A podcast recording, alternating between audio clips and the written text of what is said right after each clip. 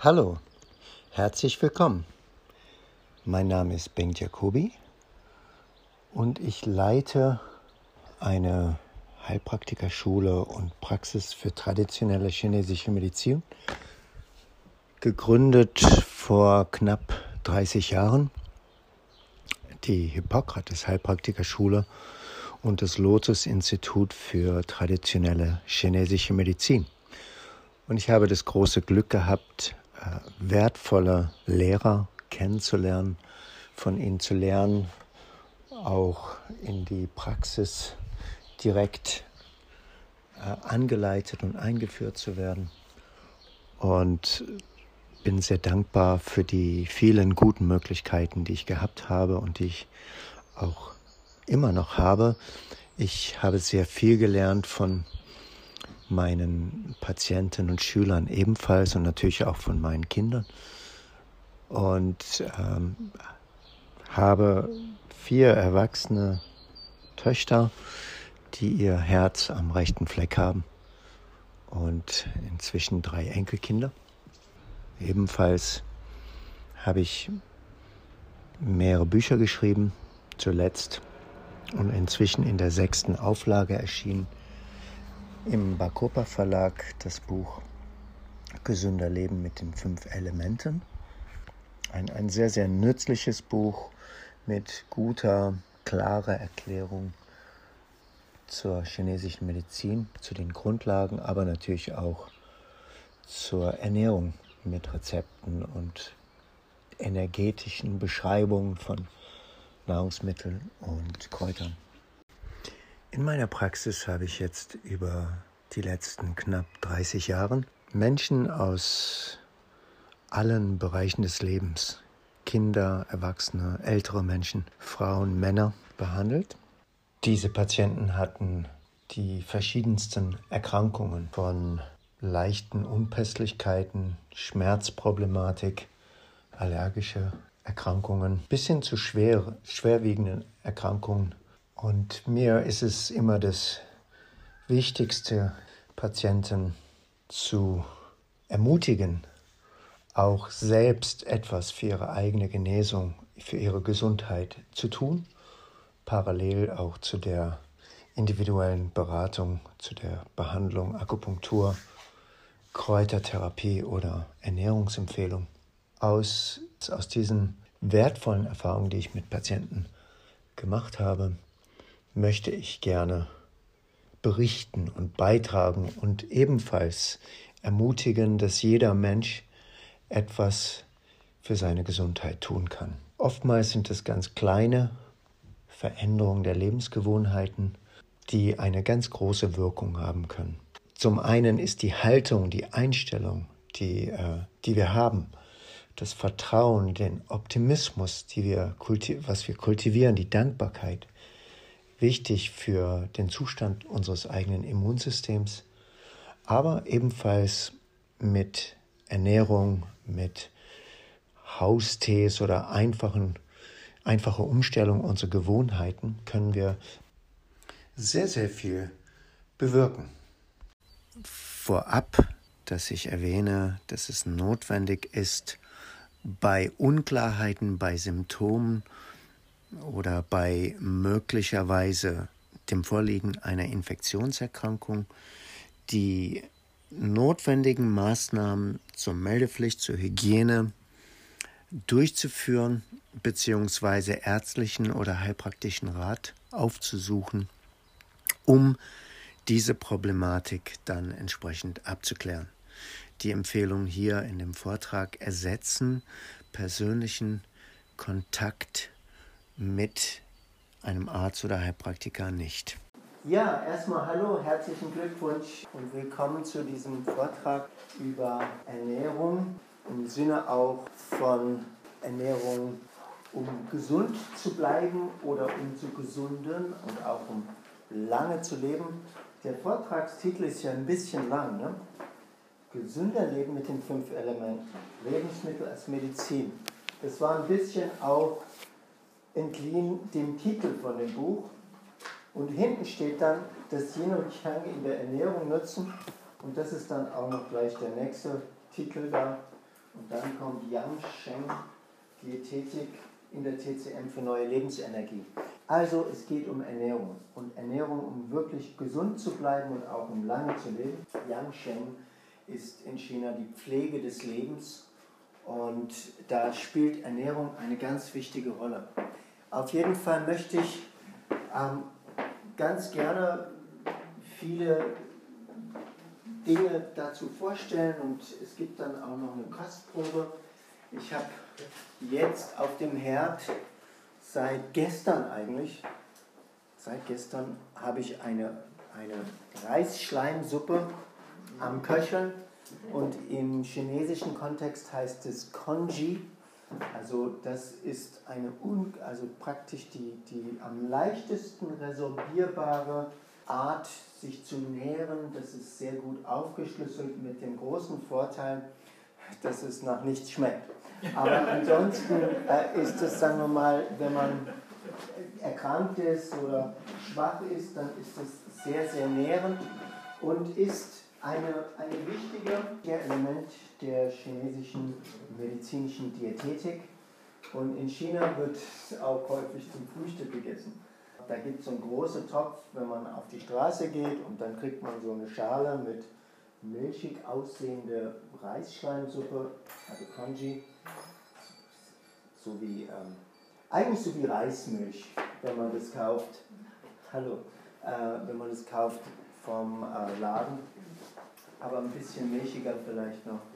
Und dann tut der Verkäufer da was reinwerfen, also vielleicht ein Ei oder Gemüse oder man kann da alles reinmachen. Und weil es so heiß ist, dann gart das auch, was man da rein tut, ist relativ frisch und das ist also super, ähm, nährt ganz toll und das werden wir einfach testen.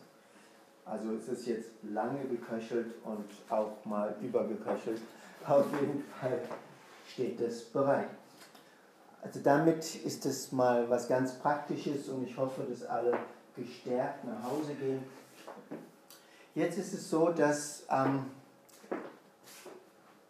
kann ich dazu eine Frage stellen? Ja, sehr gerne. Bitte immer jederzeit Frage stellen. Also es gibt ja so zwei Strategien oder Denkweisen oder wahrscheinlich noch mehr.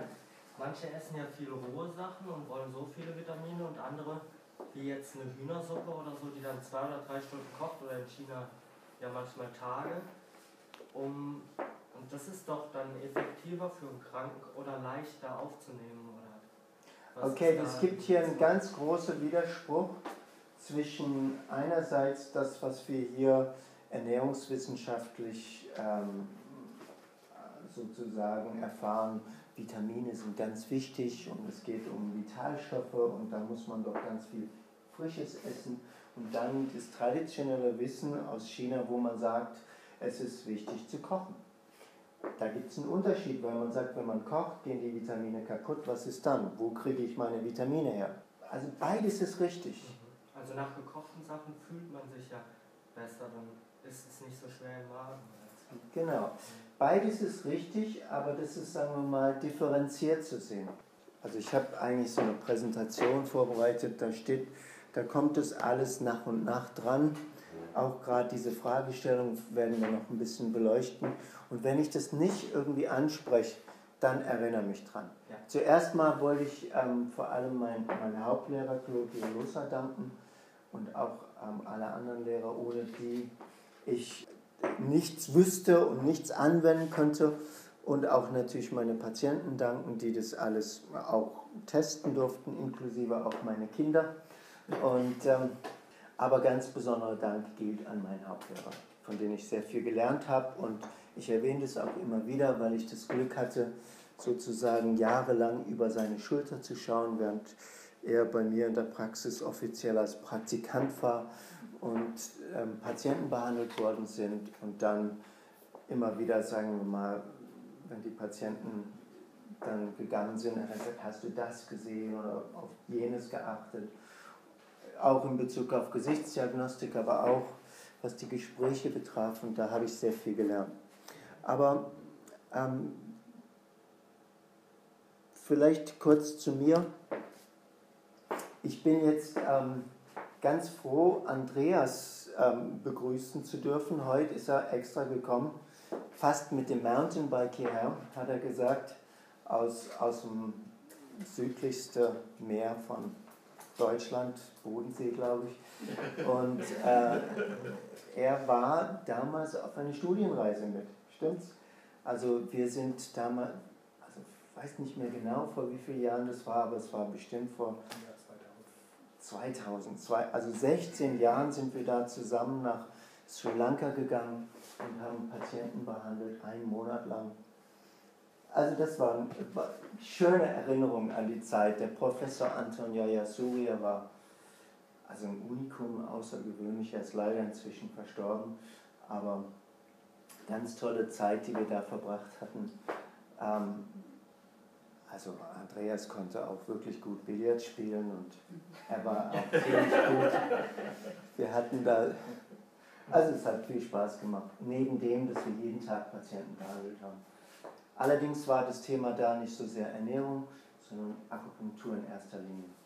Also gut, auf jeden Fall freut mich sehr, dass du gekommen bist und ähm, hier gibt es eine kurze Werbegeschichte. Das war das, die erste Auflage, beziehungsweise ist bis zur fünften Auflage gekommen im Herder Verlag. Und jetzt gibt es das Buch ähm, in Bezug auf, also mit dem gleichen Thema, aber wesentlich erweitert, ähm, im Bacopa Verlag. So, jetzt langs bald. Okay. Kurz gesagt, ähm, hier, ich erwähne das immer wieder, weil das vielleicht auch Verständnis verbessert, warum das in China sich so gut entwickelt hat. Nämlich im alten China wurde der Familienarzt so lange bezahlt, wie die Familienmitglieder gesund waren. Und das heißt, es war natürlich ganz oben auf der Prioritätenliste, dass die betreuten Menschen gesund blieben. Und wenn die erkranken, wurde der Lohn gekürzt oder vielleicht sogar ganz weggelassen. Und dann war natürlich ganz klar, dass es primär darum ging, erstens, dass durch gute Diagnostik frühzeitig Disbalancen erkannt werden konnten und zweitens dann auch, dass durch einfache Maßnahmen, alltägliche Maßnahmen ähm, Veränderungen vorgenommen werden konnten, damit die Familienmitglieder gesund blieben. Und natürlich hat sich das heutzutage stark verändert. Das heißt, bezahlen tut man eine Behandlung, wenn man krank ist.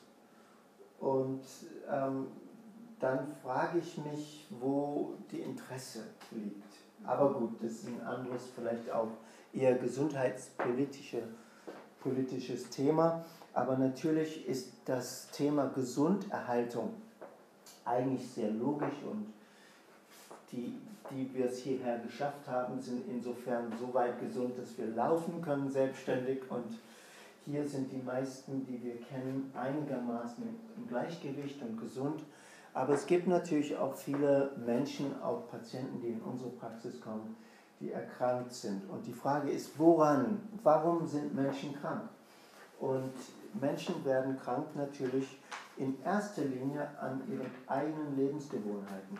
Natürlich können Traumata oder auch bestimmte Infektionen dazukommen, aber insgesamt ist es so, dass durch tägliches Essen ungünstiger Art oder täglicher, sagen wir mal, ungünstige Gewohnheiten, dass man daran Stück für Stück immer mehr erkrankt. Und es ist natürlich auch klar, dass ähm, dass viele Erkrankungen auch erwiesenermaßen durch Lebensgewohnheiten entstehen. Ich meine, Rauchen ist relativ einfach, das kann man ganz einfach nachvollziehen. Das Bronchialkarzinom sehr häufig durch Rauchen entsteht bei Patienten, das ist klar, aber Übergewicht ist auch eine Thematik, wo relativ nachvollziehbar ist, dass das dann zur Arthrose und zu koronare Herzkrankheit und zu Hypertonie vielleicht führt oder eventuell auch durch die Diät auch das Diabetes mellitus entsteht.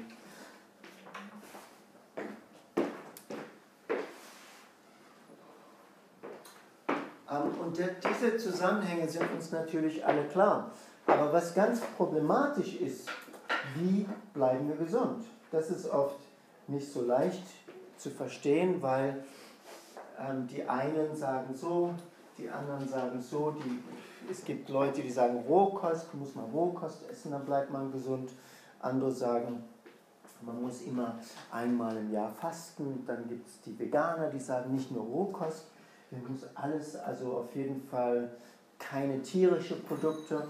Und so gibt es ganz viele, die einfach unterschiedliches sagen und dann weiß man am Ende gar nicht genau, ja, was stimmt jetzt.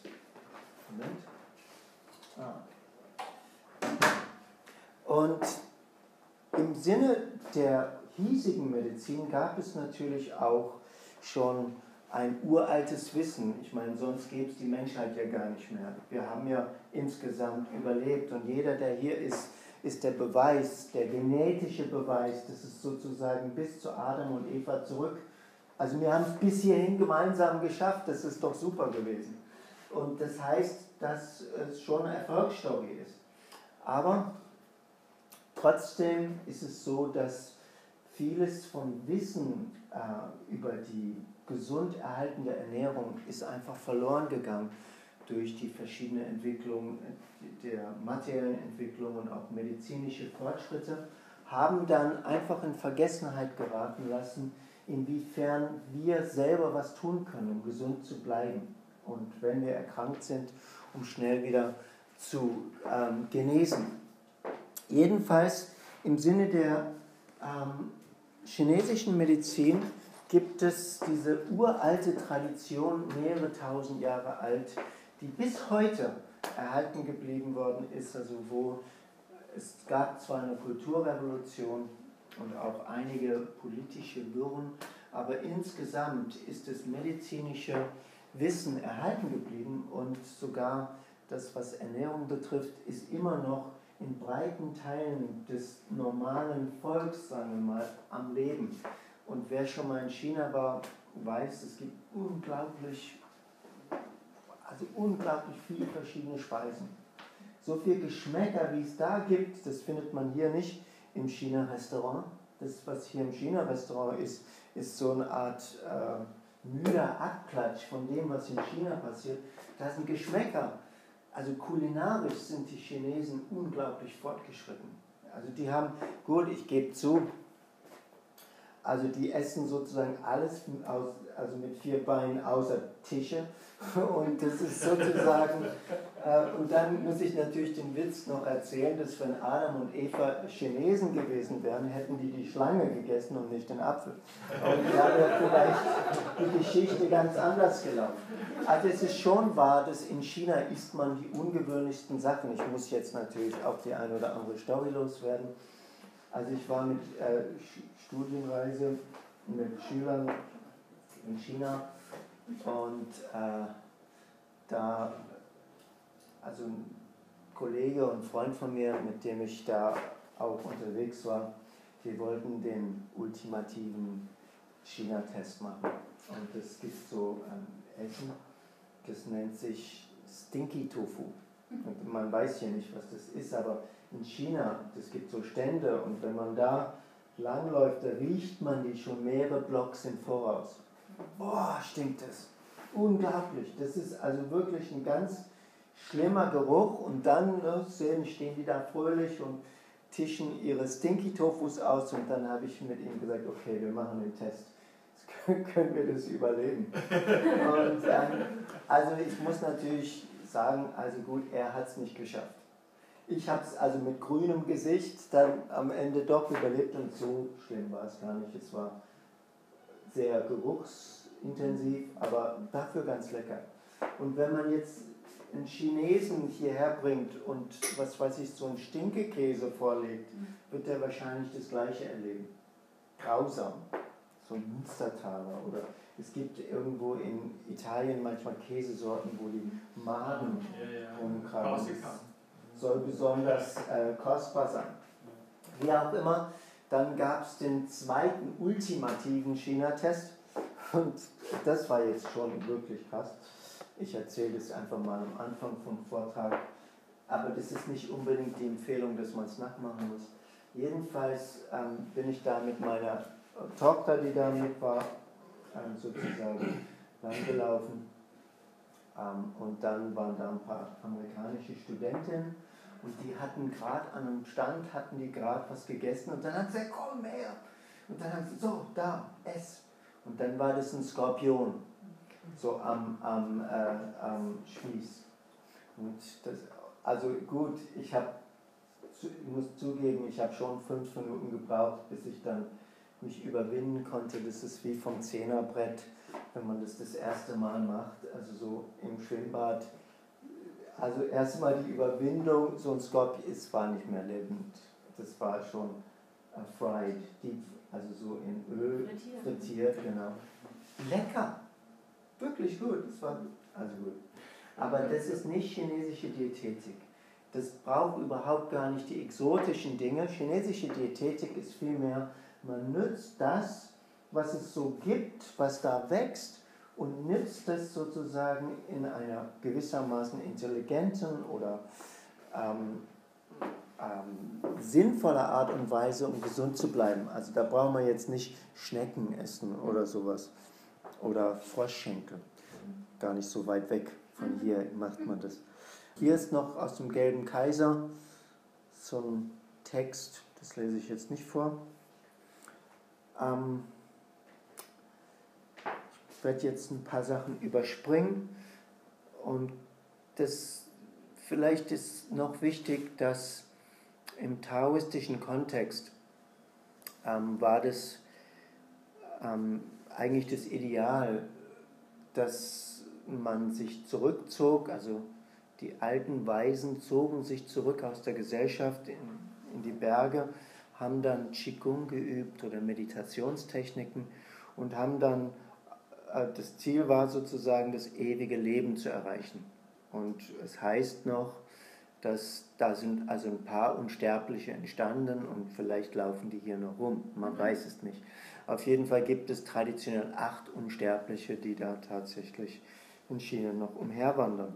Unsterblichkeit war auf jeden Fall das Ziel und wenn man dann Unsterblichkeit äh, downgradet, also Unsterblichkeit 2.0, dann haben wir zumindest das lange gesunde Leben bleibt übrig und deshalb war das auch für Taoismus und für diese chinesische Kultur, die schon auch sehr vom Taoismus und Konfuzianismus geprägt ist, schon auch wichtig, gesund zu bleiben. Und da haben sich ganz viele Techniken entwickelt, damit es auch möglich ist und viele Verfahren.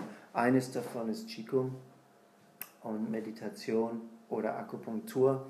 Aber Ernährung bildet sozusagen die Basis. Wir essen jeden Tag. Und jeden Tag können wir uns gesund essen, wir können uns aber auch krank essen. Das ist, eigentlich ist so, ich sag mal, eine Schwarzwälder Kirchtorte ist kein Problem.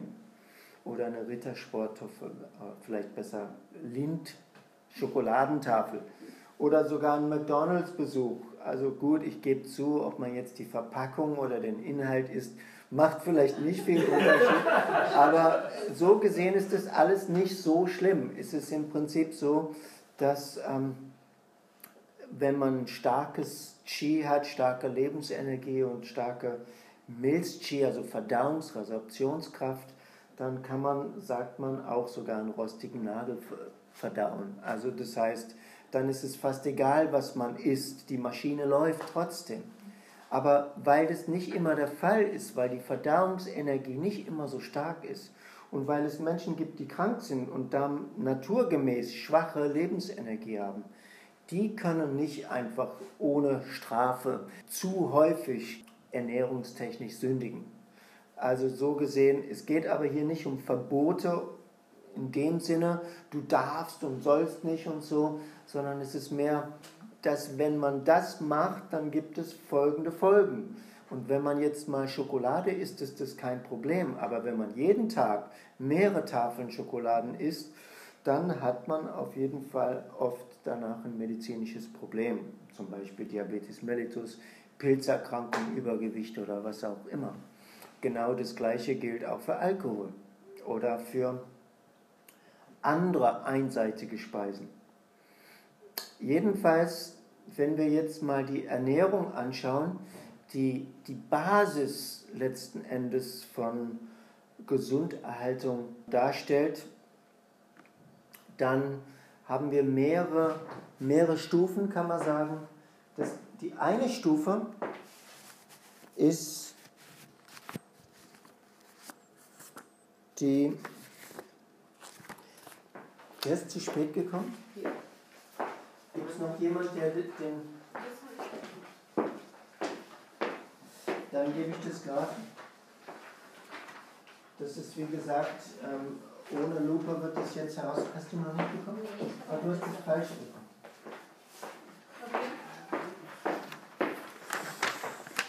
Ähm, und dann gibt es hier noch eine Liste, die gebe ich einfach mit. Das steht teilweise auch in kleiner Schrift in dem Anhang. Und Überschrift ist, so pflegen Sie Ihre Mitte. Und im Prinzip ist das total gesunder Menschenverstand, was hier drin steht. Aber wenn man diese Basissachen nicht irgendwie berücksichtigt, dann braucht man die Spezialitäten von der chinesischen medizinischen Diätetik überhaupt gar nicht erst angucken. Also weil das die Basis ist und auf das baut das alles letzten Endes auf. Und das ist natürlich super einfach und logisch. Und ich möchte eigentlich gar nicht so viel Zeit verbringen, das zu erläutern, ähm, weil ich meine, gut, das Erste, frische Lebensmittel verwenden. Ja, mein. Es ist zwar klar, aber wenn man sich ein bisschen umschaut, viele machen es nicht. Man kauft Tiefkühl, Konserven ein, das geht halt schneller, man hat oft gar keine Zeit. Also wer zum Beispiel im Krankenhaus schon mal gearbeitet hat, da hat man teilweise überhaupt keine Zeit zum Mittagessen. Nix. Fünf Minuten manchmal, manchmal fällt die Mittagspause weg. Ja, und wie soll man da gesund bleiben? Es ist klar, dass man, wenn man überhaupt keine Zeit hat zum Essen und wenn dann nur im Laufen ist, dann kann man natürlich nicht wirklich viel Qi aufbauen. Und das Prinzip ist, wenn ich Lebensenergie aufnehmen möchte, dann muss ich natürlich Dinge zu mir nehmen, die auch Lebensenergie haben. Wenn sie nichts haben, dann können sie auch nichts geben. Und das heißt, frische Lebensmittel, die man am allerbesten auf dem Wochenmarkt kauft, von den Bauern, die irgendwo in den Feldern, umliegenden Feldern ihr Gemüse und so weiter anbauen. Das ist das Beste. Aber klar, wer hat die Zeit, auf den Markt zu gehen? Da geht man lieber in den Supermarkt. Was ist mit dem Supermarkt? Klar, das Zeug, das Gemüse, was auch immer, hat oft eine, direkt aus Spanien oder hat eine Weltreise hinter sich. Und wenn man dann auch noch Fertigspeisen zu sich nimmt, dann sind die sehr stark industriell verarbeitet. Das bedeutet, es sind Pestizide, Konservierungsstoffe, Färbemittel, äh, teilweise Antibiotikaspuren, Hormonspuren. Und was es auch sonst noch gibt, teilweise sind auch Aflatoxine drin oder andere, sogar kanzerogene Stoffe enthalten. Und wenn jetzt die Dinge, die wir essen, letzten Endes so auch noch aufgeputscht werden müssen, dass sie künstlich schmecken, obwohl sie gar nicht mehr wirklich schmecken. Also ich habe jetzt heute einen Test gemacht. Ich habe mal äh, so abgepackte Maiskolben. Bio. Ich dachte, super, das teste ich mal. Wie schmeckt das? Grausam. Wirklich schlimm. Also ich, gut, jetzt schaust du mal und denkst, na, na gut, so ein Vakuum verpackte Maiskolben kann schon auch, kann schon auch gut schmecken. Aber im Verhältnis zu den Früchten ist es Welten dazwischen. Und dann, dass man da, was weiß ich, Geschmacksverstärker oder sehr viel Salz in den Lebensmittel reinpacken muss, damit es irgendwie noch einigermaßen schmeckt, sogar noch manchmal sogar so lecker schmeckt, dass es viele Menschen gibt, die wollen gar nicht mehr das gewöhnliche Gemüse. Äh, das schmeckt doch gar nicht. Die wollen lieber ein bisschen, was weiß ich, Cornflakes, Hamburger in McDonald's oder was es sonst noch gibt Frag mal Jugendliche. Klar, Außer dich natürlich. der, der darf nicht, ähm, wenn dein Vater schon da ist, darf man nicht. Also jedenfalls, das ist ja alles klar. Das muss ich nicht unbedingt erzählen. Aber es, geht, es fängt an bei diesen Schritten, wenn jetzt Patienten nicht bereit sind, auch mal Frisches zu besorgen und das dann herzustellen und das manchmal nicht leicht im Alltag zu machen, dann haben wir ein Problem. Weil dann nützt die ganze fünf Elemente oder sechs Elemente oder was weiß ich, vegan, nützt dann nicht so viel. Ähm, grundsätzlich gibt es dann ähm, so ein paar Dinge, vielleicht die hier auch drin stehen, wenn möglich nicht zu viel trinken zum Essen. Ist besser, weil das tut die Verdauungssäfte, die Enzyme verdünnen und dann ist natürlich der Resorptionsvorgang äh, verlangsamt. Und dann gibt es noch eine ungünstige Gewohnheit, die direkt aus Frankreich hier herübergeschwappt ist. Das heißt, vor dem Essen so eine Schale Salat. Und das ist aus chinesisch-medizinischer ähm, medizinischen Kontext nicht so günstig, weil Salat kühlt ab und dann kühlen wir das Verdauungsfeuer ab. Und dazu komme ich jetzt gleich, was das zu bedeuten hat. Ähm, also hier gibt es noch ein bisschen traditionelle Hintergründe. Meister Sun Tzu Miao sagte sozusagen, ähm, wenn jemand erkrankt ist, zuerst die Ernährung und die Lebensweise regulieren. Und wenn das nicht funktioniert, dann kann man Akupunktur und Kräutertherapie machen. Aber erst danach. Und, und mit dem Wasser, ich habe mal gehört, vorm Essen ein Glas Wasser trinken wäre gut, weil viele wasserlösliche Stoffe nur dann richtig absorbiert werden können. Ja, also das, die Tatsache, dass der Verdauungstrakt im Verlauf der Verdauung 8 Liter Flüssigkeit produziert, wird allerdings dabei völlig außer Acht gelassen. Am Tag produziert unser ganzer Verdauungstrakt 8 Liter. Und das wird wieder rückresorbiert. Also extra Wasser braucht man da im besten Willen nicht. Ähm, es gibt manchmal die Empfehlung, dass man vor dem Essen Wasser trinken soll zum Abnehmen. Völlegefühl, dann hat man nicht mehr so viel Appetit. Außerdem kühlt es das Verdauungsfeuer ab, wenn es aus dem Kühlschrank kommt oder wie in Amerika. Da kriegt man zu jedem Essen ein großes Glas eisgekühltes Wasser noch mit Eisdinger drin. Überall in ganz Amerika. Und wenn man das dann trinkt, dann kühlt das Verdauungsfeuer ab. Und das Problem ist dann, dass die eigentliche Verdauung nicht richtig gelingt und deshalb gibt es in Amerika so viel Übergewichtige unter anderem. Also Meister Li Dongyuan war Begründer der, Schüler der Schule der Mitte und er hat praktisch gesagt, dass die gesamte Gesundheit basiert auf eine gesunde Milz, das heißt übersetzt ein gesunder Verdauungsvorgang, eine, eine gute Resorption. Das ist entscheidend für Abwehrkraft, für ähm, gesund bleiben. Also gut, das überspringen wir jetzt, das ist das, was wir alles hatten. Achso, es gibt noch einen Tipp. Ähm, hier stammt von der Organuhr, das erwähne ich vielleicht, weil das relativ einfach ist. Das ist nämlich, dass man nach Möglichkeit nicht nach 19 Uhr essen sollte. Okay, ich gebe zu, das ist nicht immer einfach. Aber es geht nicht darum, dass man nicht auch mal Ausnahmen macht. Und ich weiß auch, dass in in südliche Länder, da sitzt man dann alle zusammen, was weiß ich, wenn der Tag war heiß und wenn es ein bisschen abends abkühlt, dann ist die Tafel gedeckt und dann speist man, was weiß ich, bis 12 Uhr nachts äh, sehr gerne. Das macht man, aber aus Sicht der chinesischen Medizin ist es ungünstig und es gibt einen Trick, wenn man jetzt abnehmen will. Ein Trick, wenn man abnehmen will, ohne viel Mühe, heißt einfach die Abendmahlzeit weglassen. Einfach weglassen. Das Problem ist von der Organuhr her, also dass unsere Lebensenergie fließt im Körper und belebt uns und fließt sozusagen immer von einem Organ zum nächsten oder von besser gesagt von einem Meridian zum nächsten. Und das ist so ein bisschen wie Ebbe und Flut. Das heißt, anfangs ist das, im, im, wenn der Tag losgeht, ist am meisten Energie morgens früh im Dickdarm. Das sind die Morgenstunden zwischen 5 und 7. Die Zeit, wo man sich wäscht und auf den Klo geht.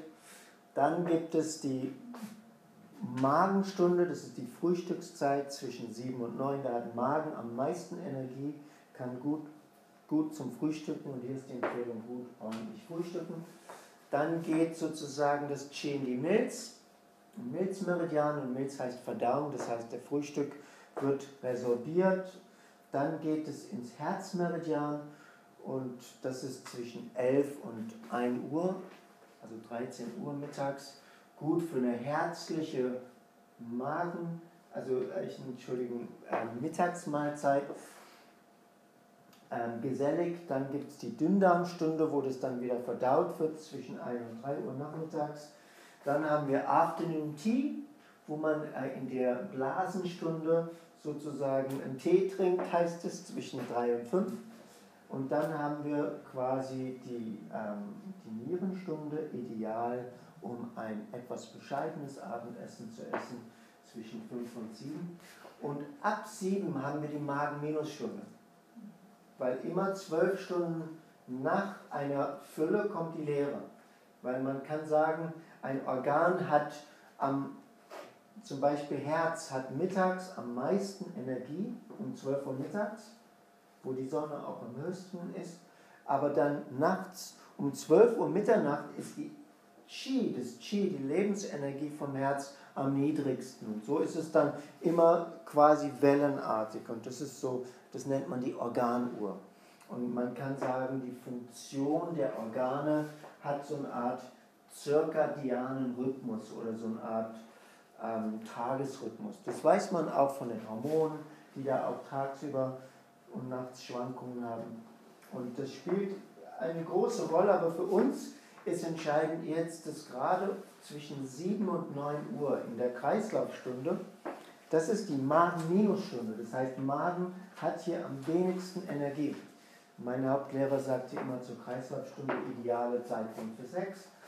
Allerdings nicht, wenn man Kinder hat. gut, äh, ähm, aber nicht gut für Essen. Das heißt, ab 7 Uhr ist es nicht so günstig, ähm, zu viel zu essen. Und wenn man es tut, was passiert? Die Peristaltik, Bewegung im Verdauungstrakt ist verlangsamt. Dann bleibt das, was man isst, irgendwie da hängen. Dann gibt es Gärungs- und Fäulnisprozesse. Und dann nimmt man, sagen wir mal, wenn man jetzt ein Brot isst, dann setzt das Brot direkt hier am Bauch, Beine, Po an oder woanders. Und wenn man zu einem anderen Zeitpunkt die gleiche Menge isst, passiert es nicht.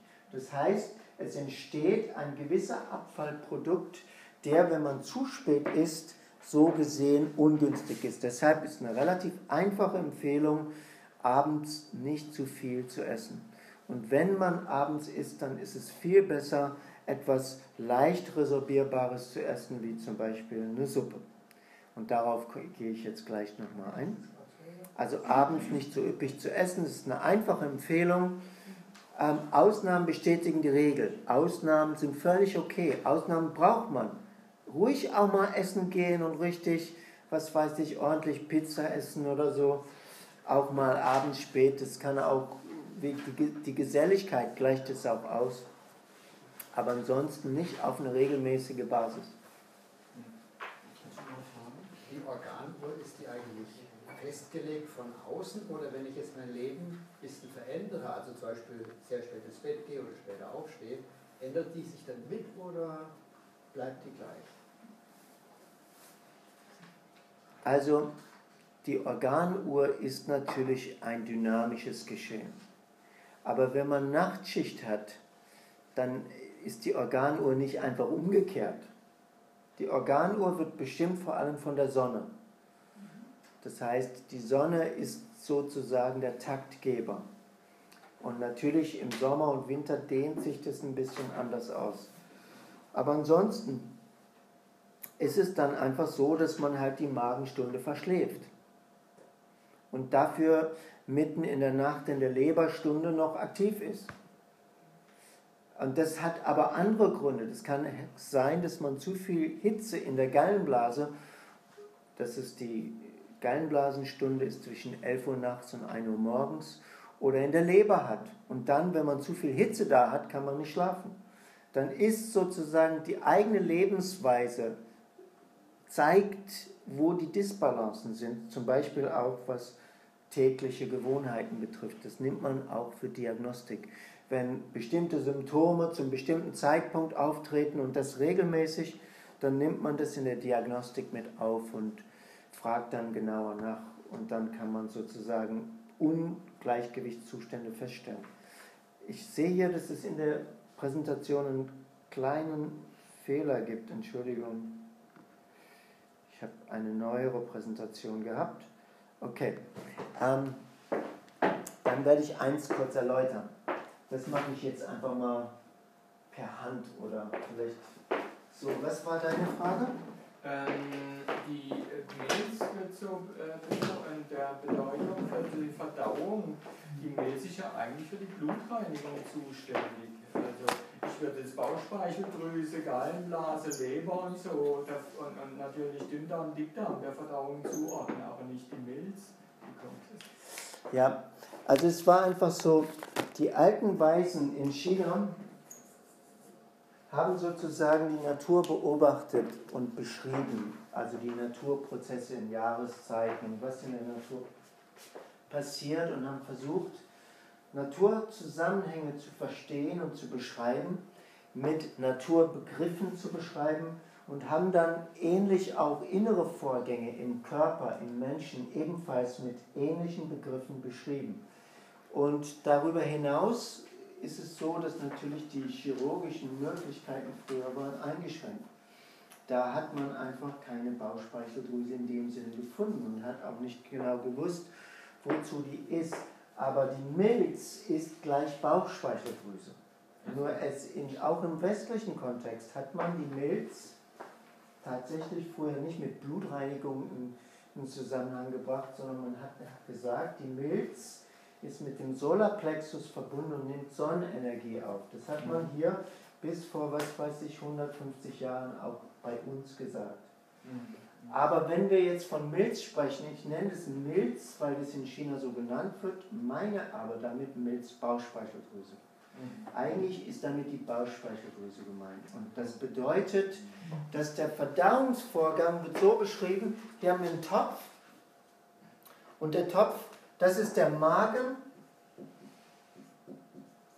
Und dann haben wir die Feuer der Milz, in diesem Fall natürlich Bauchspeicheldrüse, stammen von der Niere, das erkläre ich jetzt nicht.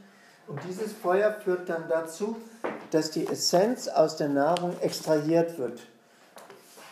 Und das heißt, wenn wir fest und flüssige Speisen aufnehmen, dann ist die Idee, und die ist sehr bildhaft und leicht zu verstehen, Verdauung ist wie ein Kochvorgang. Wenn man jetzt einen Topf mit Gemüse auf den Herd tut und dann die Hitze nicht anmacht, dann kann man lange warten. Da passiert nichts. Dann ist es Wasser mit Möhren. Knack. Ja.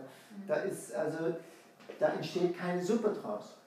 Und genauso ist, wie, wie man den Kochvorgang hat, genauso ist die Verdauung auch. Das heißt, durch Hitze, nämlich durch Verdauungshitze, und man kann Verdauungshitze übersetzen westlich mit Enzyme. Das heißt, die Enzymtätigkeit der Verdauungssäfte inklusive Gallensaft und Bauchspeichel und auch die ähm, Magen, Säfte, insbesondere auch Magensäure und Pepsin und so weiter. All diese Enzyme letzten Endes führen dazu, dass aus den festen und flüssigen Speisen entsteht eine Transformation. Die Transformation heißt, das Klare vom Trüben trennen. Das Trübe wird abgegeben, das brauchen wir nicht, das ist der Müll. Und das Klare ist das, was wir brauchen, das ist Energie und Blut. Und daraus entsteht Kurz gesagt, Qi, also Lebensenergie und Blut. Qi und Blut entsteht letzten Endes aus dem, was wir essen. Und Qi ist das Also Lebensenergie ist das, was die Organe zum Funktionieren bringt und Blut ist das, was regeneriert und aufbaut. Und das ist so ein Yin-Yang-Verbindung, Qi und Blut entsteht daraus und die Idee ist, wenn das Verdauungsfeuer zu schwach ist, dann ist es so, wie wenn man jetzt den Docht nicht pflegt oder nicht genügend Sauerstoffzufuhr hat zur, zur Kerze und dann entsteht Ruß. Also wenn, die, wenn, wenn ein Feuer nicht richtig brennt, dann entsteht Ruß. Und dieses Ruß lagert sich ab. Und das nennt man westlich Schlackenstoffe. Das heißt, dass diese Schlackenstoffe sich ablagern und im chinesischen Kontext heißt es Feuchtigkeit. Die Bezeichnung ist Feuchtigkeit. Und hier müssen wir unterscheiden zwischen gesunder, guter Feuchtigkeit, weil wir entstehen, wir bestehen aus zwei Drittel Wasser als Mensch, und dann die ungünstige Feuchtigkeit, die wir übersetzen können mit Schlackenstoff. Also Schlackenstoff heißt, das ist eigentlich ist die Transformation vom Verdauungsprozess nicht vollständig gewesen. Wir, der Verdauungsprozess konnte das die Essenz aus der Nahrung nicht vollständig entziehen und es bleibt so ein bisschen so was Trübes im System. Man konnte das nicht ausscheiden. Und dieses Trübe nennt man, wie gesagt, Feuchtigkeit. Und die Idee ist, dass die Feuchtigkeit dann, sagen wir mal, erstmal im Verdauungstrakt bleibt, aber es bleibt nicht im Verdauungstrakt. Es gelangt aus dem Verdauungstrakt, übrigens, wenn der Stuhlgang äh, weich und klebrig ist, ist das ein Zeichen für Feuchtigkeit. Wenn Stuhlgang fest ist, dann ist es keine Feuchtigkeit, dann ist es Normalbefund. Wenn Stuhlgang zu fest ist, dann ist es wiederum auch nicht günstig. Aber wenn Stuhlgang, wenn die Milz zu schwach ist, dass dieser Transformationsprozess stattfindet, ist Hauptsymptom klebrige, weiche Stuhl. Und es klebt in der Kloschüssel. Schrupp, schrupp, schrupp, dann ja, muss man fünf Minuten noch putzen. Also kurz gesagt, diese Feuchtigkeit aber bleibt nicht im Verdauungstrakt. Es geht mit Vorliebe in die Lunge. Und das ist ähm, ganz im Sinne vom, ähm, von den fünf Elementen, die, die ich jetzt nicht so richtig erläutern werde, aber wenn man die fünf Elemente hat, ich erkläre es jetzt einfach nicht, mangels Zeit, aber wer jetzt sich dafür interessiert, jetzt kommt ein kleiner Werbespot, kann das Buch sich besorgen, da steht es wirklich schön drin äh, und gut erklärt. Ich sage es nicht nur, weil ich es selbst geschrieben habe, das ist wirklich gut geschrieben. Nein, ich meine es ganz ernst, ich habe es neulich wieder gelesen und dachte, habe ich das geschrieben? Also, jedenfalls also ganz im Ernst, das ist einfach und klar geschrieben äh, und so leicht nachvollziehbar. Natürlich kann man auch über die fünf Elemente woanders lesen, aber grundsätzlich ist es so, dass ein Element fördert das nächste. Es gibt den sogenannten Fütterungszyklus, wie in der Natur. Das heißt, Holz füttert Feuer, man tut Holz in Feuer. Aus Feuer entsteht Asche, das heißt, Feuer füttert Erde. Erde füttert Metall, man gewinnt Erz aus der Erde. Metall füttert Wasser, das heißt Wasser kondensiert auf Metalloberflächen. Und ähm, Wasser füttert Holz, das heißt man gießt Pflanzen, dann wachsen sie. Das ist der natürliche Förderungszyklus auch in der Natur. Und das Gleiche gilt auch für unsere Organe. Und wenn jetzt es eine Fehlfunktion der Erde gibt, und Erde ist Verdauungsfunktion, heißt einfach die Verdauung. Erde nährt uns, auch Mutter Erde nährt uns. Erde gibt uns die Früchte der Erde und das ist das nährende Prinzip, das Erdelement. Und genau so ist das nährende Prinzip in unserem Organismus die Verdauung an sich. Wenn das aber fehlfunktioniert, dann entsteht so eine unvollständige Verdauung und dann landet diese Feuchtigkeit ganz schnell im Metallelement über den Fütterungszyklus, das heißt in der Lunge. Und in der Lunge entstehen dann lauter Schleimprobleme und Feuchtigkeitsprobleme wie Schnupfen, Nebenhöhlenentzündung, ähm, Bronchitis mit Schleimbildung. Deshalb haben kleine Kinder, Dreijährige, Zweijährige, die Nase läuft immer. Rotznasen nennt man die Kinder dann. Ja, wirklich, die Leute, also, und woher stammt das? Das stammt daher, dass die Verdauung nicht richtig stark ist bei kleinen Kindern und das heißt, es entsteht im Verdauungstrakt von Kindern so ein Abfallprodukt, Feuchtigkeit, es muss irgendwo hin und es landet einfach dann in die Lunge. Und die Lunge heißt in diesem Fall Nase, Nebenhöhlen, also alle atemassoziierte Organe. Jedenfalls, das landet nicht nur in die Lunge, das landet dann eventuell auch in die Blase und dann haben wir Blasenentzündung oder in die Füße, dann hat man Fußpilz. Es kann also praktisch überall hinlanden. Diese Feuchtigkeit ist die Ursache für viele Probleme. Letzten Endes aber ist es so, dass wenn man ungünstig sich ernährt, das heißt nicht angemessen an der Jahreszeit, an der eigenen Konstitution, an der Tätigkeit, die man ausübt, am Alter, was man hat, weil in jedem Alter gibt es angemessene, unterschiedliche Ernährungsweise, dann passiert das, dass wir nicht optimal extrahieren können und dann kann auch ein Qi- und Blutmangel entstehen. Und Qi-Mangel erlebt man subjektiv als Müdigkeit.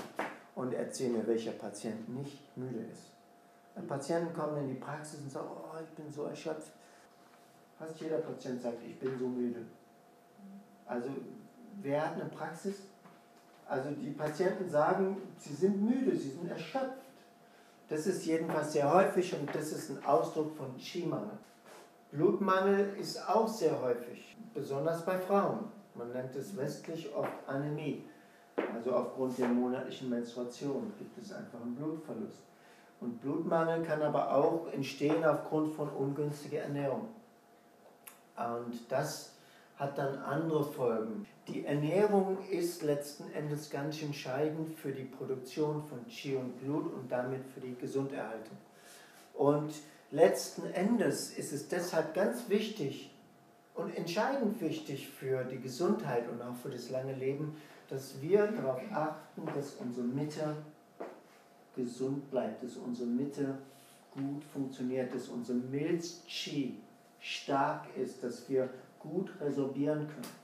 Also ich habe mal eine damals, ich glaube, zwei oder 93-jährige Therapeutin eingeladen hier. Weiß nicht, wer da damals da war. Phyllis Crystal hieß die, die ist heute gerade erst vor kurzem, ich glaube 102 geworden oder so. Er lebt in England inzwischen. Auf jeden Fall hat die mir erzählt, ähm, dass sie gesagt hat, ja, früher hat sie wirklich gern alles Mögliche gegessen, aber sie verträgt keinen Rohkost mehr. Sie kann einfach rohes nicht mehr essen, es muss gekocht sein. Jetzt komme ich auf die Frage von vorhin. Also die Idee ist bei diesem Topf, dass der, der Kochvorgang ist wie eine Vorverdauung. Wenn wir was kochen, dann verdauen wir das vor und wir machen das bekömmlicher und resorbierbarer für den Verdauungstrakt. Jetzt ist es natürlich so, wenn jemand total fit ist und ein starkes Milzchi hat und was weiß ich, den Berg hoch und runter radelt, ja, dann ist es egal. Dem kann man alles geben. Der, wird einig, der hat so viel Milzchi, der kann aus allem noch was gewinnen. Aber wenn jemand schwach ist, ist das nicht mehr möglich. Und ganz besonders, wenn Milzchi schwach ist, ist es schwierig, auch rohe Dinge zu verdauen. Häufig sagen dann die Menschen, oh ja, Blähungen und Völlegefühl. Und Blähungen und Völlegefühl sind Symptome von Milz-Chi-Mangel. Es gibt aber... Milz-Chi könnte man im dritten Chakra zuordnen. Genau. Und wenn man jetzt sagt, dass, dass diese Verdauungskraft, wenn wir die unterstützen wollen, dann ist es so, dass wir am besten kochen. Und es gibt ein ganz einfaches Prinzip. Das kommt vielleicht der wichtigste Punkt vom ganzen Vortrag und der ist so einfach. Getreide lange kochen, Gemüse kurz kochen. Also es ist jetzt einfach, ne? Getreide und Hülsenfrüchte. Weil die sind oft ein bisschen schwieriger verdaubar. Die sind nicht so leicht zu resorbieren. Aber Gemüse ist es wie wenn man zum Asiaten geht, der haut was in den Wok rein, dreht es dreimal im Kreis und dann kriegt man schon den Teller. Und dann, was ist denn da passiert? Aber ein bisschen knackig ist es schon. Und da sind natürlich jede Menge Vitamine und Enzyme und alles drum und dran. Und trotzdem durch die kurze intensive Hitzevorgang ist das besser resorbierbar. kurz gesagt, es ist schon nicht schlecht, Frisches zu essen. Nicht nur wegen den Vitaminen, auch weil es kühlt. Und ganz besonders im Sommer. Im Sommer ist es sehr gut, Kühles zu essen. Früher, auch jetzt, wenn es anfängt heiß zu werden, dann ist es gut, ein bisschen mehr Kühles zu essen. Dann kann man sich erlauben, mehr Rohkost oder mehr Salat zu essen. Aber im Winter nicht gut. Dann lieber die Menge an Salat und Frischkost einfach reduzieren, weil das zu kühlend ist und man braucht mehr wärmende Speisen. Und deshalb komme ich jetzt zu einem ganz wichtigen Konzept der chinesischen Medizin, wichtiger als, als die ganzen Feinheiten und Geschmäcker, nämlich das ist das Konzept der Thermik.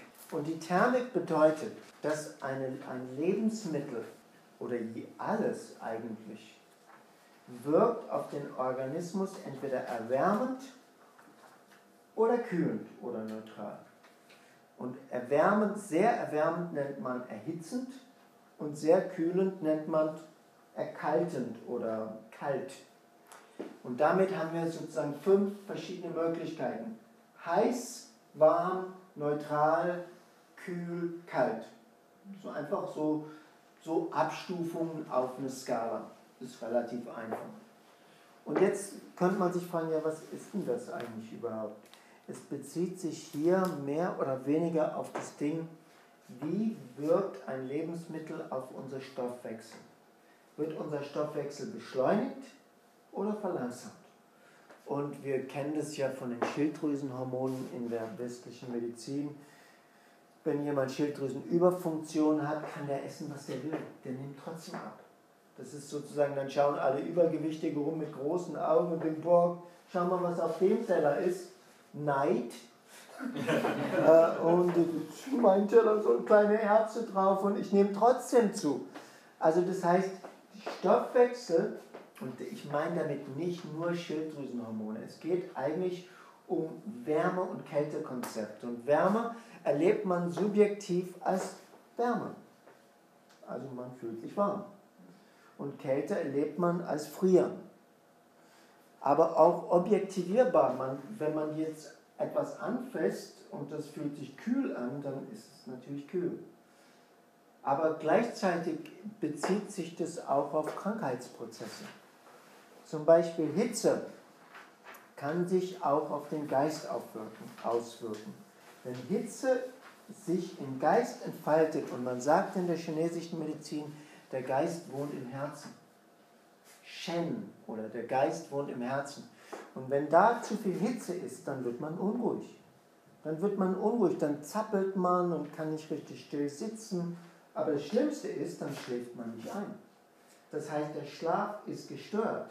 Man ist so unruhig, dass man überhaupt gar nicht abschalten kann. Und diese Hitze im Herzen führt dann, wenn das äh, länger geht, dazu, dass man sich nachts nicht richtig regenerieren kann und dann können sich nicht genügend kann nicht genügend Yin aufgebaut werden, nicht genügend Substanz aufgebaut werden und dann entstehen größere Ungleichgewichtszustände, also weiterführen. Aber das ist eine Möglichkeit für Hitze. Aber Hitze kann sich auch nicht nur im Herz auswirken, es kann auf die Haut gehen. Und wenn es auf die Haut geht, dann gibt es rötliche Hauterscheinungen. Pickel, Neurodermitis, wenn es sehr rot ist. Alle möglichen Entzündungen sind ein Ausdruck von Hitze in diesem Fall an der Haut, ganz gleich. Wenn Hitze in die Blase geht, dann brennt es wie Feuer, dann macht es eine Blasenentzündung. Also wo Hitze auch hingeht und angesammelt ist, macht es Beschleunigung, brennende Gefühle, Wärmegefühle und man kann es so ein bisschen vergleichen wie die Entzündungszeichen von Celsius. Kommt eine Biene hin, sticht, was gibt es da? Eine Rötung, eine Schwellung, ein Schmerz und das sind so die Dinge, die quasi Hitze hervorrufen kann. Und das sind eher dynamische Prozesse, aber ein weiterer Prozess, wenn Hitze in den Kreislauf geht, dann entsteht hoher Blutdruck. Also das ist jetzt eine mögliche Ursache für hoher Blutdruck. Wie viele Menschen haben hohen Blutdruck? Unglaublich viele. Und dann entsteht hoher Blutdruck und dann gibt es die ganze Folgestörung dadurch. Ja, ich kenne Personen, die hat oft sehr kalte Hände, aber Neurodermitis an den Händen. Ist es dann so ein Wechsel von heiß, kalt? Oder? Genau. Ich versuche das jetzt einfach darzustellen, aber leider gibt es auch komplizierte Zustände mit Hitze und Kälte gemischt. Kalte Hände ist nicht nur ein Zeichen von Hitze. Ich habe es jetzt einfach vereinfacht dargestellt. Qi, Lebensenergie, also alles ist Qi. Alles ist Qi. Oben, unten, rechts, links, überall ist Qi. Luft ist Qi, alles ist Qi. Unterschiedliche Formen von Qi. Auch wir bestehen aus Qi, aber es gibt spezifische Aspekte von Qi, die belebend sind. Und das, wovon ich jetzt eigentlich spreche. Ich meine jetzt das, was man Lebensenergie nennt. Das ermöglicht die Funktion. Und Qi, habe ich ja vorhin erläutert, fließt in Meridianen, aber auch in den Blutgefäßen und belebt uns. Qi ist das, was die Organe zum Funktionieren bringt. Und Qi transportiert auch Wärme. Das heißt, wenn Qi richtig frei fließt, sind auch die Hände und Füße warm. Wenn Qi aber nicht mehr richtig fließt, dann kann es sein, dass man kalte Hände oder kalte Füße bekommt, nicht wegen Mangel an Wärme, sondern Mangel an Qi-Fluss. Aber man kann auch kalte Füße bekommen aufgrund von Yang-Mangel. Das, ist, das heißt Mangel an Wärme. Yang ist Wärme. Und insofern gibt es mehrere Möglichkeiten. Qi-Fluss ist die Voraussetzung für Gesundheit und Qi muss sich frei entfalten. Und Qi folgt sozusagen, also man kann sagen, Energie soll frei fließen und Qi folgt eigentlich auch unserem Geist. Das heißt, wie wir denken und fühlen, prägt auch, wie unser Qi sich bewegt. Und deshalb ist Gesundheit nicht nur eine Folge von Bio-Gemüse essen, sondern es ist auch von einer guten Seelenhygiene. Das heißt, dass man gut mit sich selber und mit den eigenen Gefühlen umgehen kann. Das ist ein, genauso auch ein wichtiger Teil von Gesundheit wie eine günstige Ernährung. Und das ermöglicht auch freie Qi-Fluss. Kurz gesagt, dass dieser, dieses Konzept von Hitze und Kälte ist wichtig, weil alle Lebensmittel ebenfalls entweder erwärmend oder kühlend sind. Und wenn wir das wissen, dann ist das schon grundsätzlich günstig, weil wir können dann sagen, wenn ich eher unter Kälte leide, dann tue ich besser erwärmte Speisen zu mir nehmen. Und wenn ich eher ähm, unter Hitze leide, dann tue ich eher kühlen. Und das klassische Beispiel ist, ein Pärchen geht zum Essen. Er, kräftig gebaut, roter Kopf, laut, stinkt. Ne? Die Frau geht damit zum Essen. Ja, er hat geduscht vorher, knallt die Hand auf den Tisch, Opa, bring mir mal ein Steak mit einem Schnaps. Ja, kommt schnell und dann fragt er die Frau, die ganz leise und zurückgezogen ist, ne? was darf ich Ihnen bringen? Bringen Sie mir bitte einen Pfefferminztee und einen Salat. Und ich meine, ich übertreibe jetzt, aber das ist was, was häufig passiert. Und dann ist der Trick, man dreht den runden Tisch 180 Grad, er kriegt den Salat und sie den Steak. Das wäre der ideale Ausgleich, weil sie braucht Erwärmendes, Nährendes und er muss ein bisschen abkühlen. Er hat dann vielleicht Hypertonie und sie hat Anämie und was weiß ich alles. Also insofern ist diese thermische Geschichte ganz wichtig, weil das sozusagen Basis ist, nachdem man die allgemeinen Regeln des gesunden Essens äh, berücksichtigt hat, berücksichtigt man als nächstes die Thermik. Die Thermik ist die wichtigste, wichtigste Kennzeichen der Ernährung, also der einzelnen Lebensmittel. Ist ein Lebensmittel erwärmend oder kühlend? Und ich gebe euch einfach ein Beispiel. Chili und Salat. Nehmen wir mal Kopfsalat oder Endivien. Was glaubt ihr? Ist Chili kühlend oder erwärmend? Schwer war das nicht. Ne? Das war jetzt ein einfaches Beispiel. Chili ist sehr heiß. Auch getrockneter Ingwer oder Zimt oder diese ganzen heißen Gewürze, man merkt es auch, brennt zweimal. Also das brennt und brennen ist ein Kennzeichen von Hitze. Und Salat, wenn man jetzt viel Salat isst, also ich, wenn ihr Rohkostler mal, äh, wirklich die extremen Rohkostler mal erlebt, die ziehen im Sommer zwei Wintermantel an und frieren ständig. Also habe ich häufig schon gesehen. Natürlich, wenn jemand von Haus aus eine Hitzekonstitution hat und sich vegan ernährt, dann ist das okay, das ist ja ein Ausgleich. Also wenn man so jangig ist und viel Hitze hat, dann darf man sich gut vegan ernähren. Super. Aber nicht für Leute, die unter Kälte leiden. Und deshalb muss man immer in der Ernährung berücksichtigen, welche Konstitution hat die Person, um die es geht. Also wenn wir jetzt von uns selbst ausgehen, was habe ich für Konstitution? Und das kann man anhand von verschiedenen Sachen feststellen, anhand von Zungendiagnostik und Puls und auch von wie ich mich fühle und so weiter. Und das kombiniert man dann mit Auswahl der Lebensmittel. Okay, es gibt natürlich auch Wirkungen der Geschmäcker, die man ebenfalls berücksichtigt. Und sogar die Farbe der Lebensmittel spielt eine Rolle. Aber das wird jetzt, äh, denke ich mal, den, den Rahmen vielleicht ein bisschen sprengen. Ich muss nicht zu genau sein, außer ihr habt Fragen dazu. Viel lieber gehe ich auf einen Punkt ein, der ganz gleich, der so super einfach ist und das wieder auf das basiert. Grundsätzlich ist es für alle einsichtig, dass wenn wir uns ernähren, wandeln wir alles in eine 37 Grad Suppe um. Stimmt's? Mhm. Wir essen was, wird gekaut, eingespeichelt und wenn es in den Magen kommt, ist das Ding angewärmt, ist 37 Grad. So, das können wir nachvollziehen. Ob das jetzt ein Salat ist oder eine Suppe oder ein Reis oder ein Gemüse oder ein Steak, das macht nichts. Das wird alles verwandelt in eine 37 Grad Suppe. Und man kann jetzt davon ausgehen, dass alles, was dem ähnlich ist, spart uns Arbeit. Das ist einfach Ökonomie des Essens.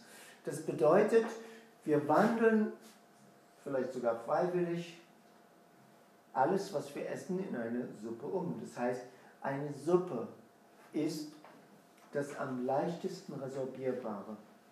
Und wenn wir Suppen essen, dann ist das gut aufnehmbar, leicht resorbierbar und damit bekömmlich. Und damit kann eine Suppe entsprechend mit Gemüse, die meisten Menschen essen zu wenig Gemüse, vor allem mit Gemüse, kann das sehr ausgleichend wirken auf verschiedene Umstände. Und ich habe euch in dem Handout zwar ein paar Sachen gegeben über verjüngende Tonika und allgemeine Empfehlungen und so und Moxa-Therapie. Das wird jetzt heute nicht erläutert.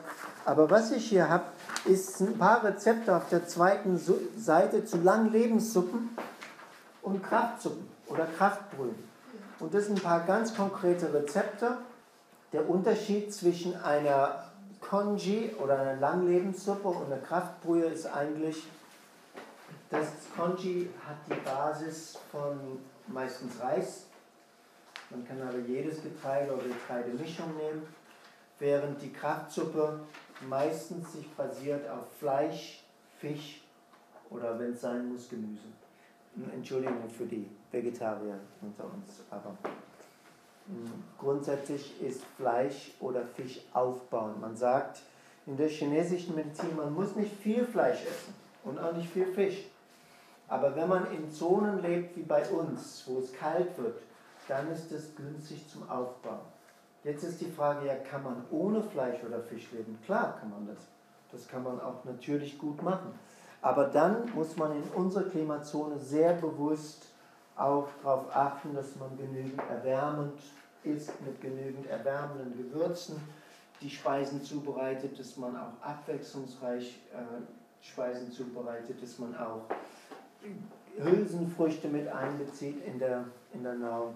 Und dann kann man sehr gut und gesund bleiben ohne Fleisch und Fisch. Aber der Vorteil von Fleisch und Fisch, insbesondere auch von Fleisch, ist, dass es sehr nährend ist es ist sehr aufbauend. Und wenn man jetzt, sagen wir mal, sehr viel ähm, zehrende Arbeit hat, und ich meine nicht Büroarbeit damit, sondern körperlich anstrengende Arbeit, dann ist das in jedem Fall die beste Medizin.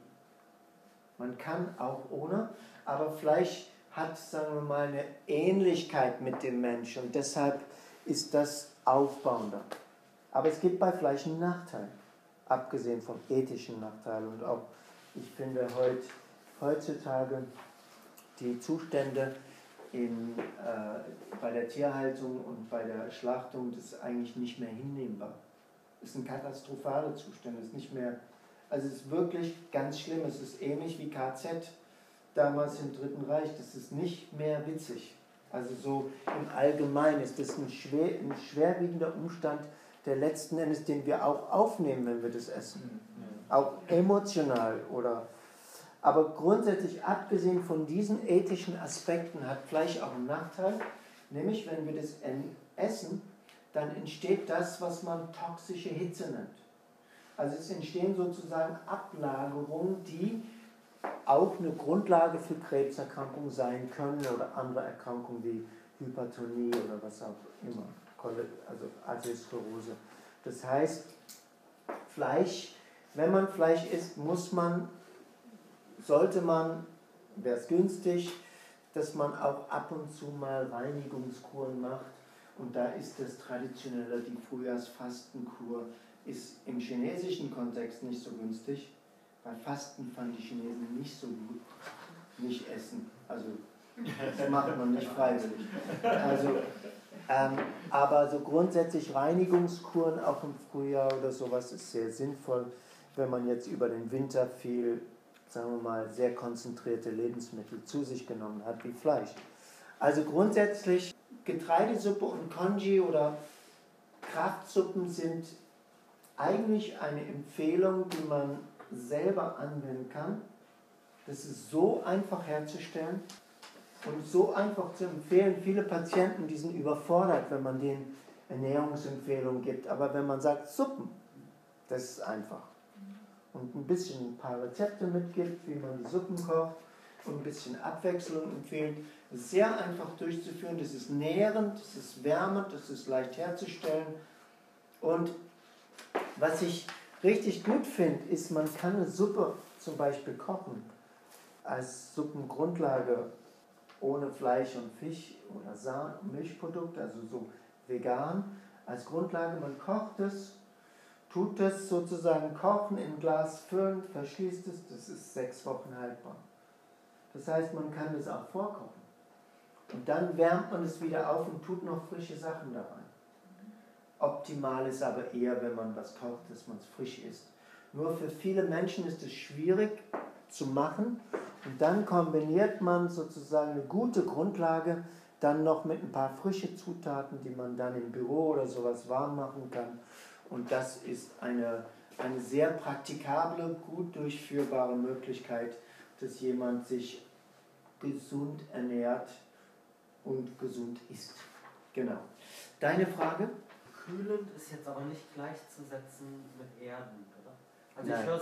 ich wusste noch nichts von dem warm kalt und hab, merkt nur ein paar Lebensmittel, die einen so beruhigen sozusagen, also wie Kartoffeln oder manche Rübensachen. Das, ähm, Im Gegensatz zum Salat, wo ich eher denke, dass die Gedanken nicht beruhigt werden. Ja, Salat ist in, tendenziell energetisch leichter, auch weil es leichter resorbierbar ist.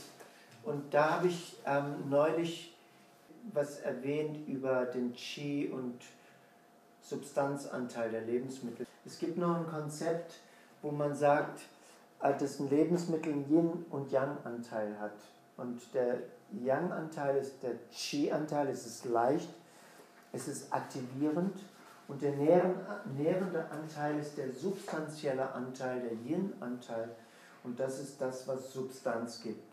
Und das Verhältnis von Qi, Qi, also Qi und Substanz in einem Lebensmittel bestimmt, wie leicht das resorbierbar ist oder wie viel Milch-Qi man braucht, um es aufzunehmen. Also das, jetzt habe ich eine einfache Frage. Was ist denn nährender? Ein Ei oder ein Salat? Nicht schwer, ne? Das war einfach.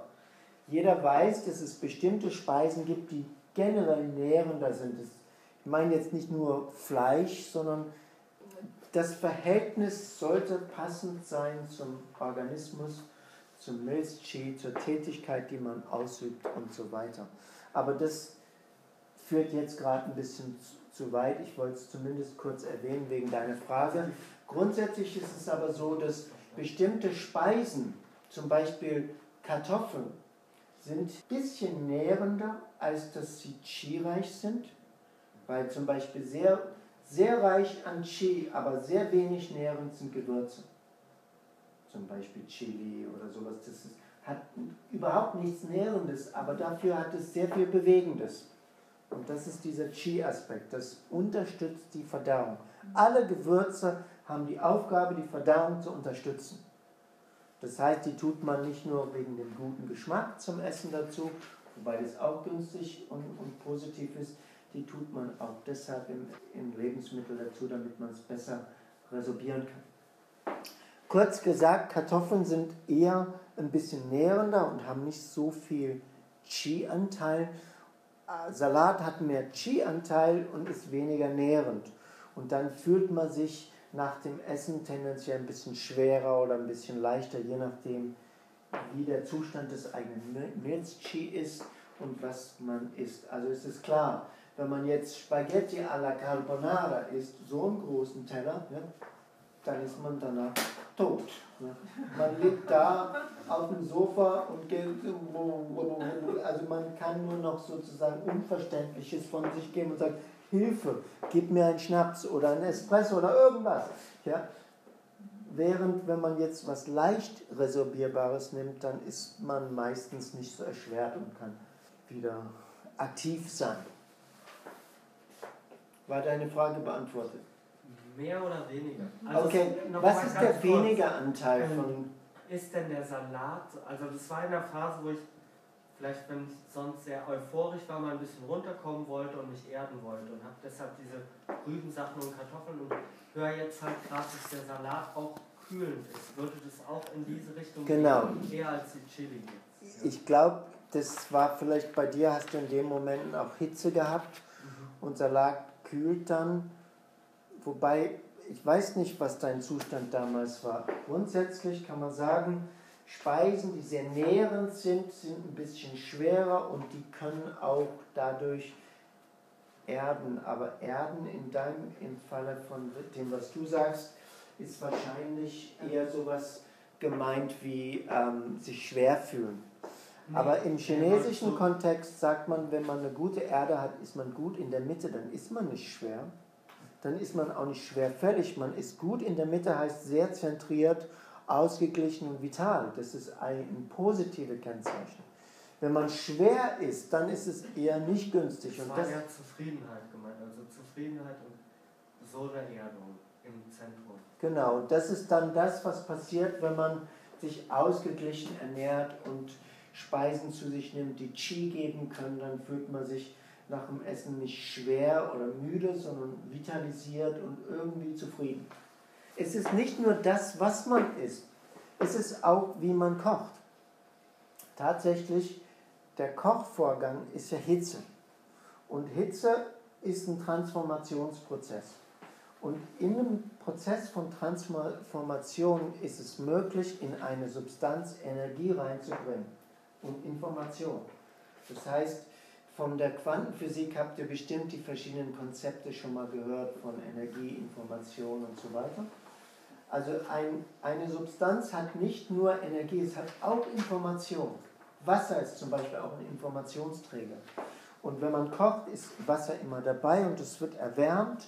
Und in diesem Transformationsvorgang ist der Geisteszustand des Kochs entscheidend wichtig. Weil so wie wir drauf sind, das geben wir ins Essen rein. Und deshalb ist Mutters Speise am leckersten. Weil Mutter liebt uns. Ganz einfach. Aber wenn der Koch in einem Restaurant schlecht drauf ist, Gott bewahre, dann kommt man aus dem Restaurant raus und fühlt sich nicht wohl und dezentriert.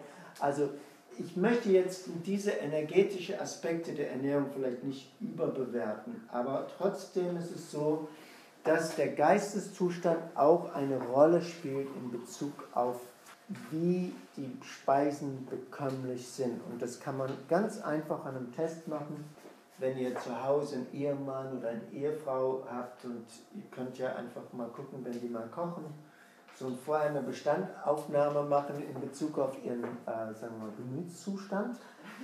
ihr könnt es auch ein bisschen experimentell provozieren, äh, jemand richtig ärgern und dann die kochen lassen. Und umgekehrt und gucken, ob es einen Unterschied gibt. Und ich kann euch sagen, es gibt einen. Aber gut, nicht nur der Geisteszustand des Kochenden, sondern auch desjenigen, der isst, ist wichtig. Also deshalb ähm, möchte ich ganz gerne, ich habe was vorbereitet, wie gesagt, es hat schon lange gekocht und ist immer noch auf dem Herd, auf halber Stufe warm gehalten, ein Konji. Das wollte ich gerne teilen als kleine Schale, dass jeder das kosten kann. Das schmeckt nach gar nichts.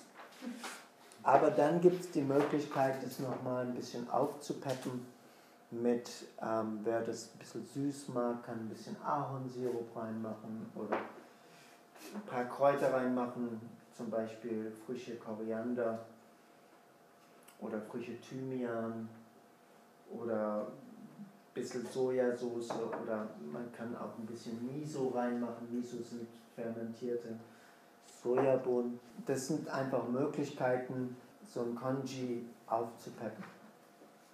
Okay, also hier gibt es jedenfalls Gerichte, verschiedene Gerichte und da sind, da ist auch immer beschrieben, für was die sinnvoll sind. Also zum Beispiel, hier gibt es Walnuss-Reissuppe und im Prinzip nimmt man da einfach Walnuss und tut das sozusagen dann auch mitkochen. Und Walnuss wärmt und stärkt die Niere und ist gut bei kältebedingte Rückenschmerzen zum Beispiel. Oder ein anderes Beispiel, Buddhas Milchreis, da nimmt man Zucker und Milch oder was Süßes und Milch oder Sahne und das ist eher befeuchtend. Das ist gut bei Trockenheitsproblematik. Und Reissuppe mit Ginseng. Ginseng ist ein Chi-Tonic und es, es wirklich gibt viel Energie und wenn man das reintut, dann ist das sehr ergänzend für die Energie und so weiter. Also hier sind einfach ein paar wirklich sehr gängige Rezepte, die man je nach Diagnostik anwenden kann. Und auch die Kraftbrühen, da habe ich jetzt hier beschrieben, wie man die herstellt. Natürlich ist es eher sinnvoll im Winter und Herbst vor allem, wo es draußen kälter ist, dass man so richtig Kraft und Wärme zu sich nimmt, um die äußere Kälte zu ergänzen. Gibt es Fragen? Die Elemente die fünf Elemente, da ist ja immer zugeordnet, welche Nahrungsmittel jetzt äh, gut tun oder nicht gut tun. Da bin ich mir nicht sicher, wie das ist. Das gibt es ja auch die warmende, erhitzende, kühlende und so. Und, wie, wie, wie ist die Zuordnung? Wie kann okay. man sich da orientieren? Das stimmt. Wenn man die fünf Elemente Ernährungsbücher anschaut, dann gibt es meistens hinten drin so eine einfache Tabelle und dann steht äh, was weiß ich, äh, Kürbis wird Erdelement zugeordnet und ist neutral bis wärmend und so weiter. Die Elementenzuordnung, das ist mehr so bisschen künstlich. Das ist ein westliches Produkt. Eigentlich, ehrlich gesagt, hat das mein eigener Lehrer entworfen. Der Claude hat das quasi erfunden. Und dann hat es die Barbara Temeli, die seine Schülerin war, weiter erläutert und das ist so ein bisschen ein Kunstprodukt. Aber was daran wahr ist, ist, dass Lebensmittel auf bestimmte Organe wirken. Und jetzt ist die Zuordnung zu den Elementen, wie sie in den Tabellen steht, hat eine Logik. Und das, das will ich jetzt erläutern in kurzer Fassung. Wichtiger als die Elementenzuordnung ist die Thermik. Ist, war klar, ne? Wie wirkt ein Lebensmittel thermisch? Beschleunigt es unser Stoffwechsel oder verlangsamt es unser Stoffwechsel? Aber dann, die zweitwichtigste Merkmal eines Lebensmittels ist der Geschmack. Und der Geschmack entfaltet eine bestimmte Wirkung. Und jetzt habe ich das extra vorbereitet. Gut, dass du diese Frage stellst, weil ich habe das dafür vorbereitet und ich wollte aber, dass wir noch zur Suppe kommen. Und hier, das ist hier eine Kakaobohne, bis nichts mehr übrig ist. Das ist sozusagen eine rohe Kakaobohne und es geht darum, hör mal dran und versuch mal, welche Geschmäcker sind denn da? Wie, wie schmeckt es denn? Und dann, wenn man das ein bisschen macht, merkt man, oh ja, das ist, ähm, das ist bitter. Aber das ist nicht nur bitter, das ist auch fettig Probiert es mal aus und dann versucht zu spüren, welche Wirkung hat denn eigentlich dieser bittere Geschmack? Also was passiert denn ähm, im Organismus? Übrigens, das ist eines der berühmten Raw Foods, das nennt man auch Superfood. Also das ist antioxidativ, wow, eine Kakaobohne und man lebt fast schon ewig. Mmh, wie toll. Super. Schön bitter. Mmh. Wenn man es anröstet, ist es noch bitterer.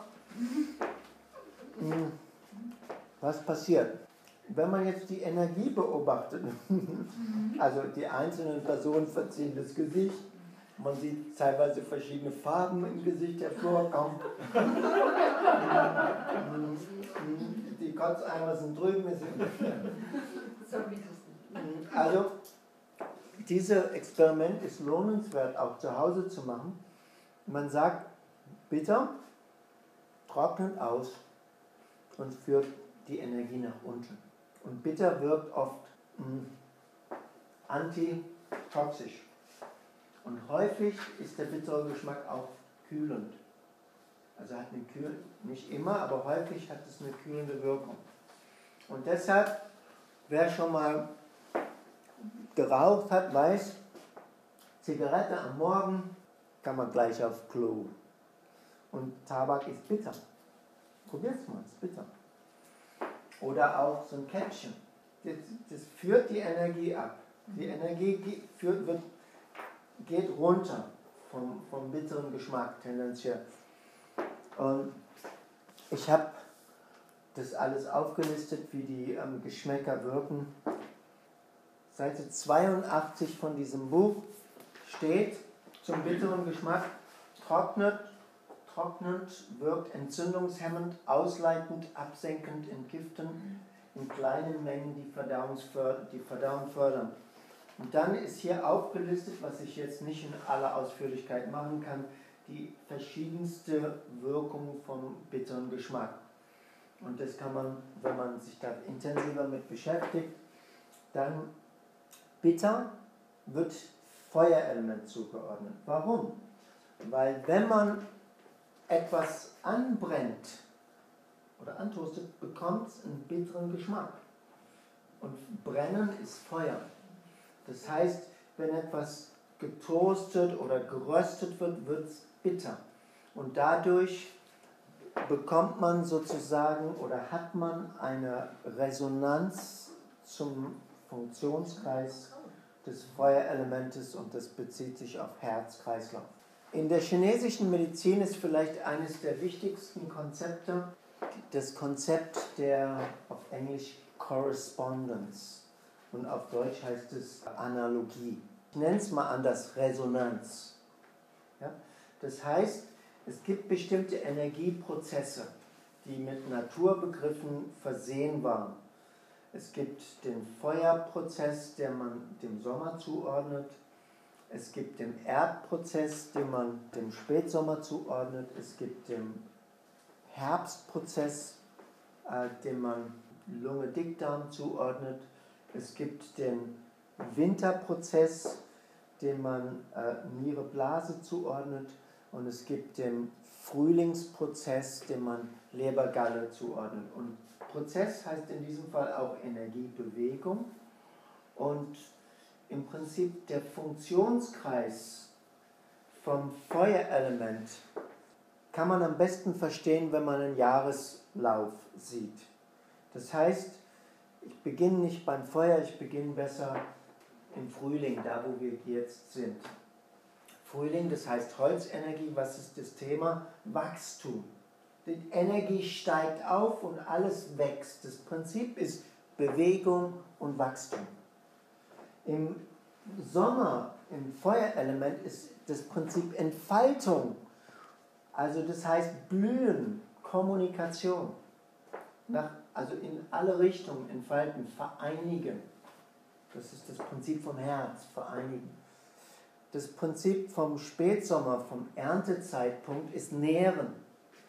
Nähren. Das, äh, und in der Mitte sein. Das ist das Prinzip der Mitte das Prinzip vom Metallelement, vom Herbst, Die Energiebewegung ist sozusagen nach unten. Die Blätter fallen ab, die Säfte sinken wieder in die Erde. Das heißt, das Prinzip hier ist, dass alles zieht sich wieder zusammen, aber in diesem Fall die Energiebewegung ist nach unten und es geht darum, genügend im Keller einzuspeichern, damit man durch den Winter kommt. Und der Winterprinzip ist zusammenziehend und bewahren im Inneren. Das Prinzip vom Wasserelement mit ihrer Blase ist Lebensenergie bewahren, damit man durch den Winter kommt. Und so kann man sagen, Frühling Wachstum, Bewegung, Sommer Hitze, Expansion, Spätsommer Mitte, in der Mitte sein, den Mittelpunkt nähren, Herbst absenken und schützen und Winter zusammenziehen und bewahren. Und so kann man sagen, es ist wie so, ein, so eine Bewegung, ähm, so eine Bewegung nach, erst nach oben, dann nach außen, dann sozusagen dann nach unten und dann nach innen. Das ist einfach so, ist der Jahreskreislauf von der Energiebewegung.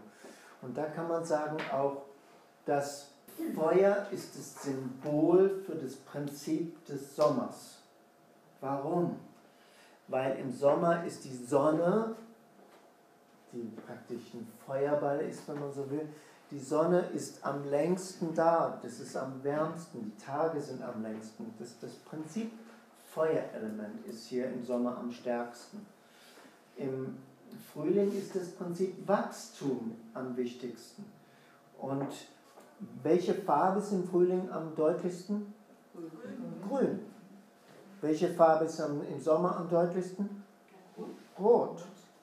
Welche Farbe ist im Spätsommer, Erntezeitpunkt am deutlichsten? Gelb.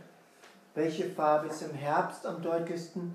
Hier ist es vielleicht, hier ist es unklar. Im chinesischen Kontext spricht man hier von grau. Man sagt grau oder weiß ist die Farbe vom Herbst. Aber hier muss man sagen, ist kulturell geprägt. Hierzulande trägt man schwarz bei einer Beerdigung, ähm, im asiatischen Raum trägt man weiß bei einer Beerdigung. Das hat einfach vielleicht für uns nicht so nachvollziehbar, aber es hat Gründe. Also weiß und grau und silber sind die Farben vom Herbst. Und wenn man so schaut, was ziehen die Leute im Herbst an? Die ziehen alle grau an. Also alles zieht sich ein bisschen mehr zusammen und im Winter ist die Farbe dann schwarz. Eigentlich würde man sagen, ja, ich würde sagen weiß, da ist doch der Schnee und so. Aber das Prinzip ist Dunkelheit, das Prinzip der Dunkelheit, was sozusagen, weil die Tage am kürzesten sind und die Nächte am längsten. Und so kann man sagen, Lebensmittel mit dieser entsprechenden Farbe haben eine Assoziation mit dem Element. Grüne Lebensmittel mit dem Holzelement, rote Lebensmittel mit dem Feuerelement, gelbe Lebensmittel mit dem Erdelement, weiße Lebensmittel oder graue Lebensmittel, weiße, weiße Lebensmittel mit dem Metallelement wie Reis und dann schwarz, manchmal sagt man blau, passt aber nicht wirklich gut, aber schwarz-blau mit dem Wasserelement, zum Beispiel Aubergine. Ja, naja, gut, lila, dunkel auch die Geschmäcker spielen eine Rolle. Holz ist sauer. Man sagt, wenn eine Laus über die Leber gelaufen ist, ist man sauer. Also wir, ich erläutere das jetzt nicht genauer. Sauer ist der Geschmack vom Holzelement, bitter ist der Geschmack vom Herz, süß ist der Geschmack der Erde, wie wenn man Getreide länger kaut, wird süß. Scharf ist der Geschmack vom Metallelement und salzig ist der Geschmack vom Wasser. Warum ist scharf vom Metallelement? Habt ihr schon mal Meerrettich gegessen? Pur, so Wasabi oder Meerrettich? Was passiert mit den Nebenhöhlen? Frei. Es wird frei. Oder hat man sehr scharf gegessen, dann schwitzt man auf der Haut. Also Nebenhöhlen, Nase gehören zur Lunge und Haut gehört ebenfalls zur Lunge. Schweiß. Salzig, schon mal Urin probiert? Muss man probieren. Finde ich. Gehört zur Allgemeinbildung. Aber besser den eigenen Urin. Jedenfalls ist es salzig. Salzig. Und Salz ist, man weiß aus der westlichen Medizin, sagt man ja auch, dass die Niere den Wasser- und Salzhaushalt reguliert. Also Salz hat eine Verbindung zur Niere. Und so kann man sagen, die Geschmäcker bedingen die Organzuordnung. Das heißt, wenn die Listen, die man so liest, dann sind die Organzuordnungen durch die Geschmäcker bedingt, primär, sekundär durch die Farben. Und viel wichtiger aber als die Geschmäcker sind, ist die Thermik. Aber das ist nicht organzugeordnet. Thermik ist frei von Elementen. Wobei es nicht ganz wahr. Natürlich ist Herz, Feuer tendenziell heiß. Aber man kann keine Organzuordnung basieren auf die Thermik. Thermik ist aber am wichtigsten. Und als zweitwichtigsten sind die Geschmäcker. Und man sagt, dass der süße Geschmack reißt zur Milz, der scharfe Geschmack reißt zur Lunge, der salzige Geschmack reißt zur Niere, der saure Geschmack reißt zur Leber und der bittere Geschmack reißt zum Herzen. Das sind die sogenannten Botschaftsgeschmäcker. Da gibt es viel, viel drüber zu sagen. Es ist ein sehr umfangreiches Thema, aber im Grunde genommen geht es darum, dass optimal, und deshalb das, was ihr am besten hier mitnimmt, ist, dass bei der Ernährung ist es am günstigsten, man nimmt die Speisen, die gerade auf dem Feld wachsen oder verfügbar sind, im lokalen Bereich, wo man lebt. Und häufig sind die traditionellen Zubereitungsarten auch wirklich die bekömmlichsten. So wie Großmutter, oder ich sage jetzt besser Urgroßmutter, äh, gekocht hat, war oft sehr sinnvoll. Und insofern ist es so, dass man bei der Ernährung nicht extreme Geschmacksrichtung sucht, versucht eine milde, eigentlich relativ geschmackslose Kost zu sich zu nehmen. Mild. Und das ist das, was man die goldene Mitte nennt, also Pflege der Mitte.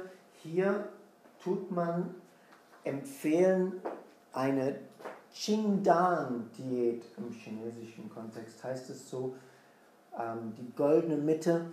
Man versucht Extreme zu vermeiden. Diese Ernährung ist relativ geschmacksarm.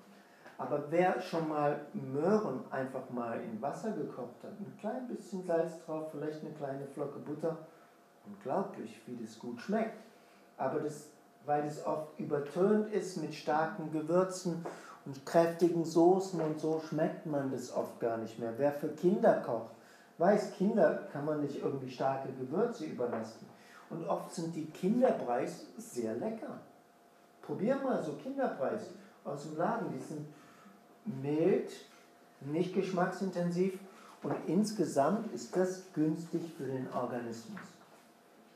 Also man versucht die Mitte zu stärken bei einer optimalen Ernährung Extreme zu vermeiden, auch extreme Geschmacksrichtungen zu vermeiden, nicht immer eine Speise zu essen, sondern abwechslungsreich zu essen und dann optimalerweise für die meisten Menschen gilt es mehr Gemüse, mehr Gemüse, wirklich mehr Gemüse essen und dann optimalerweise auch Suppen und Congis oder zumindest Suppen kochen, das ist eine sehr gute Sache. Wer, wer mehr Suppen einfach in die Ernährung integriert, wird auf jeden Fall mehr Qi zur Verfügung haben. Was die Geschmäcker betrifft, war eigentlich die Absicht, dass wir auch noch die anderen Geschmäcker durchtesten.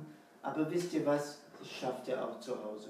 Wenn man sich intensiv damit auseinandersetzt, kann man wirklich sich mit dem sauren Geschmack mal auseinandersetzen in einem meditativen, also im Lotussitz kann man sich aufbauen, ne, auf dem Küchentisch, hat eine Schale äh, Essig vor sich oder eine Zitrone, reinbeißen und einfach gucken, was passiert. Also durch die Introspektion, durch die Selbstbeobachtung und durch dieses vielleicht herausfinden, was macht ein Geschmack mit mir? Wie geht es mir dann? Was verändert sich dann in meinem Körper? Können wir ein eigentlich eine bessere Beziehung zu den Geschmäckern aufbauen und können besser verstehen, was die eigentlich im Organismus bewerkstelligen. Aber optimal ist nicht ein Geschmack zu bevorzugen, sondern ausgeglichen alle Geschmäcker in der Ernährung mit einzubeziehen und dann bei Patienten zu erkennen, welche Ungleichgewichtszustand hat der Patient und dann auch die angemessenen passenden Geschmäcker oder Gerichte dem Patienten zu empfehlen. Also wer jetzt einfach interessiert ist und sagt, oh, das finde ich jetzt spannend, das war aber ein bisschen kurz der Vortrag, es gibt übrigens gleich noch ein Schlückel Suppe, kann auch, wer das spannend findet und sagt, ich möchte gern mehr darüber erfahren, es gibt hier so eigentlich unglaublich kurzer Lehrgang zur Ernährungstherapie. Das sind nur sechs Tage. Und da kann man dann einfach ein bisschen mehr darüber erfahren. Es gibt auf jeden Fall ein, ist ein super witziger Kurs. Wir kochen zusammen, wir essen zusammen und dann gibt es auch viel informativer Unterricht. Es gibt einen Viertageskurs jetzt Anfang Mai irgendwann, wo wir eben hauptsächlich auch kochen und es Unterricht gibt. Und dann im Juli geht es um das Thema Beratung. Wie geht das? Also wie führe ich konkret eine Ernährungsberatung durch? Also was berücksichtige ich dabei? Also auf der Basis von Kochen und Erfahrungen sammeln und theoretischen Unterricht dann bis in die Beratungspraxis. Es gibt die Möglichkeit, wer sich interessiert, auch so ein Buch zu besorgen. Wer das haben will, kann auch gleich eine Autorenwidmung bekommen. Es gibt noch einen Kurs für Gesichtsdiagnostik und einen Kurs über die Psyche in der chinesischen Medizin. Wer sich da für diese Aspekte interessiert, gibt jeweils einen Wochenendkurs. Da ist das sehr komprimiert und praxisbezogen. Dann gibt es noch einen Kurs, das ist, das erwähne ich jetzt, aber das ist was ganz anderes. Das ist, und das ist der Kurs Meditation und Visualisation. Visualisation, das heißt, wir stellen uns oft Situationen vor, das machen wir jeden Tag. Aber wir wissen oft gar nicht, wie schöpferisch unser Geist ist, wie viel Kraft, wie viel, wie viel Energie da ist, wie, wie, wie stark unser Geist ist in Falls es jetzt noch Fragen gibt, jetzt gibt es noch die Möglichkeit, bevor ich die Suppe hole. Ich habe noch eine Frage und zwar werden, äh, wenn ich jetzt so eine Gemüsebrühe oder generell so eine Kraftbrühe auch koche, da werden die Zutaten aber dann nie irgendwie püriert oder mitverwendet, sondern immer dann weg abgesiebt. Nein, man kann sowohl als auch. Aha. Man kann, das heißt, eigentlich ist das Herstellen von so einer Brühe geht es nicht um die Substanz, sondern wenn du eine Fleisch- oder eine Fischbrühe, Kraftbrühe machst oder auch Gemüsekraftbrühe, dann kochst du es so lange, dass eigentlich in, in den Stückchen, die übrig mhm. sind, nicht viel mehr drin ist. Das alles ist in Wasser übergegangen. Und dann kannst du es abseilen, aber du kannst es schon auch noch essen. Mhm. Also, wenn du willst. Aber die Kraft ist dann in der Flüssigkeit übergegangen. Okay, also im Prinzip ist eh nichts mehr verwehrt. Es nichts, nicht viel mehr drin in, in diesen Stückchen, die übrig bleiben, weil man kocht es relativ lang. Mhm. Ganz besonders empfehlenswert ist es zum Beispiel nach Geburten. Eine Frau nach einer Geburt verliert unheimlich viel Blut. Und dann ist es traditionell äh, so empfehlenswert gewesen, dass eine Frau dann so ein Hühner so eine lange gekochte Hühnersuppe gegessen hat. Und das wird also teilweise Tage gekocht. Und wir werden es auch in diesem Viertageskurs machen. Das ist unglaublich, wie so eine lange gekochte Suppe, wie man, wenn man das isst, kriegt man Schweißausbrüche. Und jetzt wird man sagen, eine normale Suppe wird man sowas nicht bekommen. Also da ist sehr viel Qi enthalten. Und das Qi ist einfach ins Wasser übergegangen in die Suppe. Es gibt so eine Tradition, auch in der chinesischen Medizin und in der tibetischen Tradition auch, das, und ayurvedischen Tradition, und die ist eigentlich die. Also wenn ihr einen Tipp noch mitnehmt neben den Suppen, das wäre jetzt das. Ach so, noch der andere Tipp. Getreide und Hülsenfrüchte lange kochen, Gemüse kurz. Der eine Tipp ist unglaublich einfach, Wasser aufkochen und warm trinken. Das heißt, man kocht Wasser auf und nicht nur im Wasserkocher, sondern sagen wir mal so 10, 15 Minuten wird es auf kleine Flamme geköchelt. Und dieses Wasser hat Qi aufgenommen. Also da ist und ist anregend für den Stoffwechsel, aber belastet den Stoffwechsel nicht. Das heißt, wenn wir einen Kräutertee nehmen, dann, hat der, dann haben die Kräuter eine bestimmte Richtung. Die sind eigentlich medizinisch wirksam dann.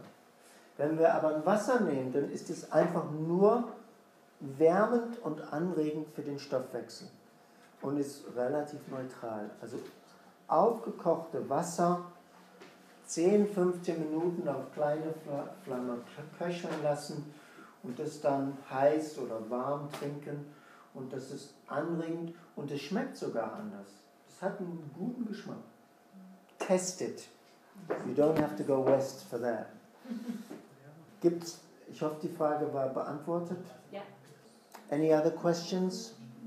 Ähm, ah, kurz, äh, so Basensäuregeschichte, das ist in der chinesischen Medizin nicht bekannt. Äh, nee, Basensäure. In der chinesischen Medizin benutzt man diese Begriffe nicht, aber natürlich spielt es eine Rolle.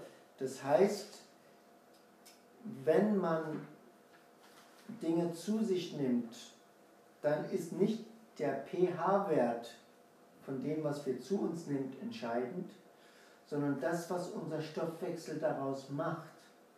Das heißt, wie unser Stoffwechsel etwas verarbeitet und letzten Endes welchen pH-Wert unser Stoffwechsel dann daraus macht.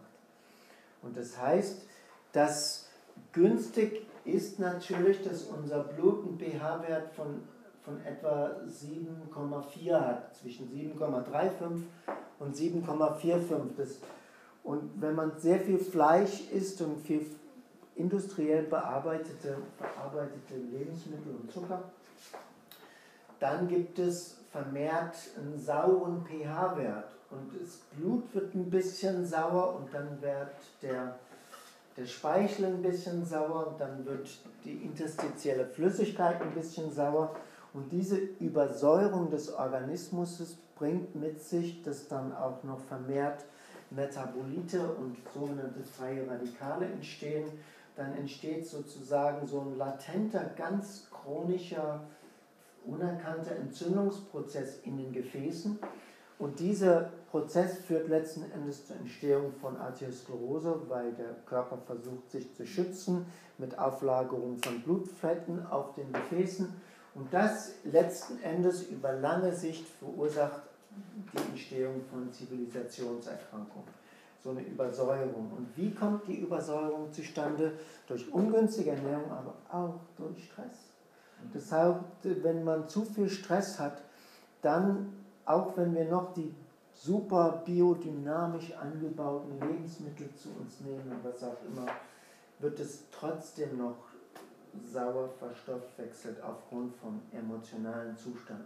Man muss alle Dinge berücksichtigen. In der chinesischen Medizin wird es anders genannt, aber natürlich wird es auch berücksichtigt. Nur hatte man kein äh, Lackmuspapier oder. Wer möchte eine Schale Suppe oder wer muss einfach. Wer möchte eine Schale Suppe strecken? Eins, zwei, also ein paar. Okay, dann würde ich einfach ähm, den Vortrag gerne kurz abschließen. Ich danke für die Aufmerksamkeit. Ihr ähm, habt super Fragen gestellt. Das war mir eine große Freude. Ich hoffe, dass ihr einiges für euch persönlich mitnehmen könnt und vielleicht sogar auch umsetzen könnt oder ein paar Anregungen bekommt, auch für euch selbst und für eure Patienten. Also da wünsche ich euch viel Gesundheit und gesunde Patienten. Vielen Dank fürs Kommen und gute Heimreise und dann gleich guten Appetit. Vielen Dank fürs Kommen. Ciao. Ähm, Andreas, was möchtest du für ein Konji haben? Du darfst jetzt wählen zwischen. Natur. Einfach Natur. Ich würde einfach mal so. Das ist ohne Salz. Ne? Das ist also. So, die Suppenküche ist eröffnet. Was möchtest du? So reinkommen. Also das schmeckt nach gar nichts. Ich habe das jetzt, also vielleicht ist es ein bisschen unten angebrannt. Das kann sein. Gekocht habe ich das jetzt, ähm, ich glaube, 36 Stunden. Also es gibt auch die Möglichkeit, wer will, kann auch ein bisschen geröstete Sesamöl reinmachen oder Olivenöl oder Sojasauce. Auch Ingwer käme in Frage und hier ist noch Thymian. Haben alle bekommen? Möchte noch jemand? Ja. Kräuter kann man reintun, aber im Prinzip, es schmeckt eigentlich nach nichts. Ja, aber das ist so leicht reservierbar, das kann man glaube ich so richtig spüren, hoffe ich.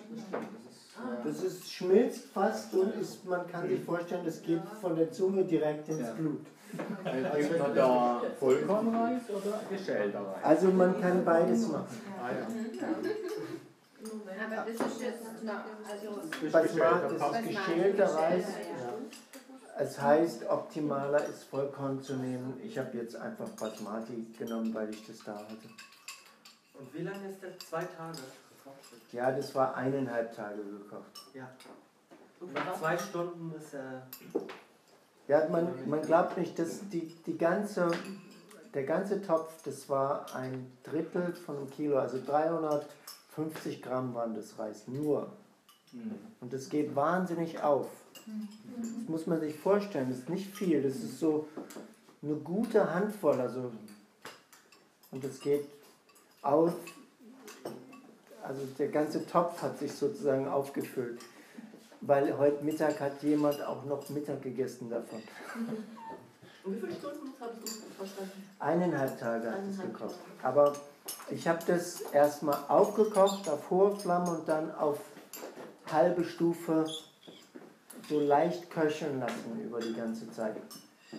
Also nachts auch. Ja? Und Wasser nachgeschüttet oder Nein, gleich- ich habe das Verhältnis steht auch im Handout drin. Also wenn man es über Nacht lässt, sollte man auf jeden Fall 10 zu 1 oder sowas mindestens machen. Also viel Wasser, lieber mehr Wasser als weniger. Und was für eine Heilwirkung hat es jetzt? Spür mal nach. Das ist energetisch. Wann jetzt oder Ich habe schon morgen? fünf Jahre gewonnen jetzt. Die Falten verschwinden, gleich die ganzen übermäßigen Gewichtsanteile an verschiedene Körperteile verschwinden über. Die Sterblichkeit wird immer wahrscheinlicher. Ja, aber wenn ähm, ich das jetzt empfehle und werde gefragt, für was ist es gut, was würde ich dann sagen? Ich würde ja nicht sagen, ja, Tobias. Oder Lisa. Also, ich habe ja versucht, das zu erläutern. Das ist gut für Milchqi-Mangel. Das wirkt, das stärkt das Milchqi und wirkt sogar entfeuchtend. Aber dann hängt es davon ab, was man noch reintut. Weil so wird niemand es wirklich freiwillig regelmäßig essen. Also es ist jetzt zu, Also es wird mir gut und wenn es mir schlecht geht, so habe ich das Gefühl. Wenn Genau. es schlecht geht, tut mir das gut. genau. Und ansonsten kann man das mit Gemüse, mit Miso, mit Sojasauce, mit süßen Sachen. Und wer will, kann noch ein frisches Ei reingeschlagen bekommen. Das ist nicht schlecht. So ein Ei da rein. Wenn das richtig noch dampfend heiß ist, dann ein bisschen verquirlen. Ah, die süße Fraktion hier hinten. Also mit den Kräutern ist es total lecker. Ja? Ja. Mit Koriander. Also das ist jetzt Milzenergie fördern, weil es heiß ist, weil es eine Suppe ist. Und weil das so lange gekocht ist, das heißt, dass die Resorbierfähigkeit hier sehr stark zugenommen hat. Durch das lange Kochen. Ist dann alles Getreide, das Langkoch für die Milch gut? Nein. Weizen zum Beispiel ist im Übermaß genossen zu befeuchtend. Es hängt einfach. Aber Dinkel und Gerste, wer ist da? Gerste, also man es geht nie darum, ist, in der chinesischen Medizin sagt man nicht, Reis ist gut für alle, obwohl Reis gut für alle ist. Also Reis ist ein sehr ausgeglichenes Getreide, nicht nur weil es aus China kommt. Wächst ja auch hier in Italien. Nein, ähm, ist es immer die Frage, für wen, wann, in welche Situation. Und das heißt, es, man kann nicht sagen, Gerste ist gut. Gerste wirkt entfeuchtend. Gerste führt Feuchtigkeit aus und ist demnach bei Feuchtigkeitsproblematik günstig.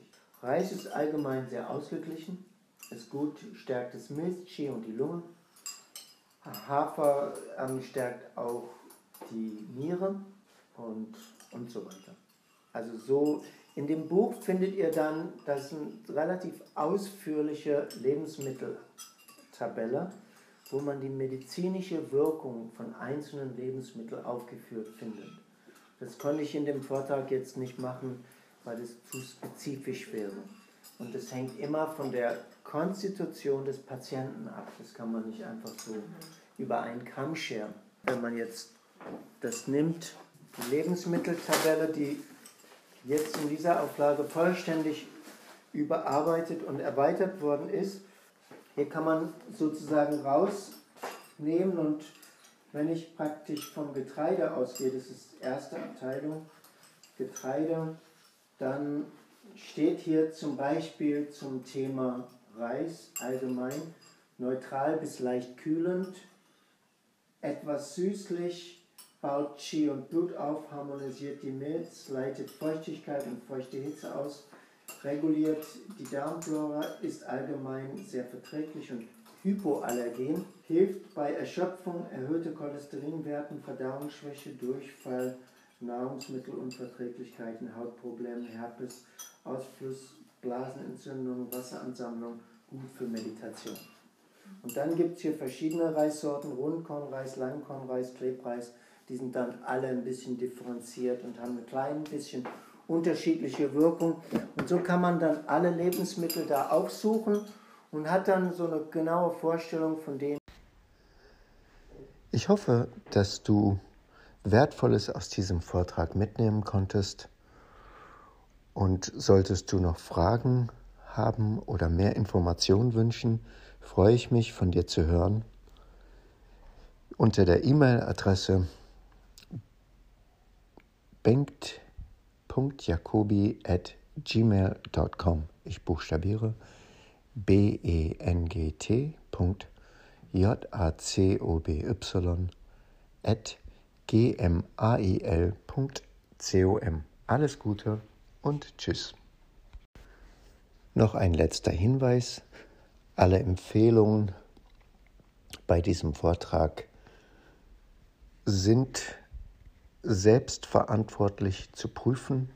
Bei Beschwerden, Symptomen oder Erkrankungen ist es notwendig, zu einem Arzt oder Heilpraktiker zur Abklärung zu gehen. Ich wünsche gute Gesundheit und guten Appetit.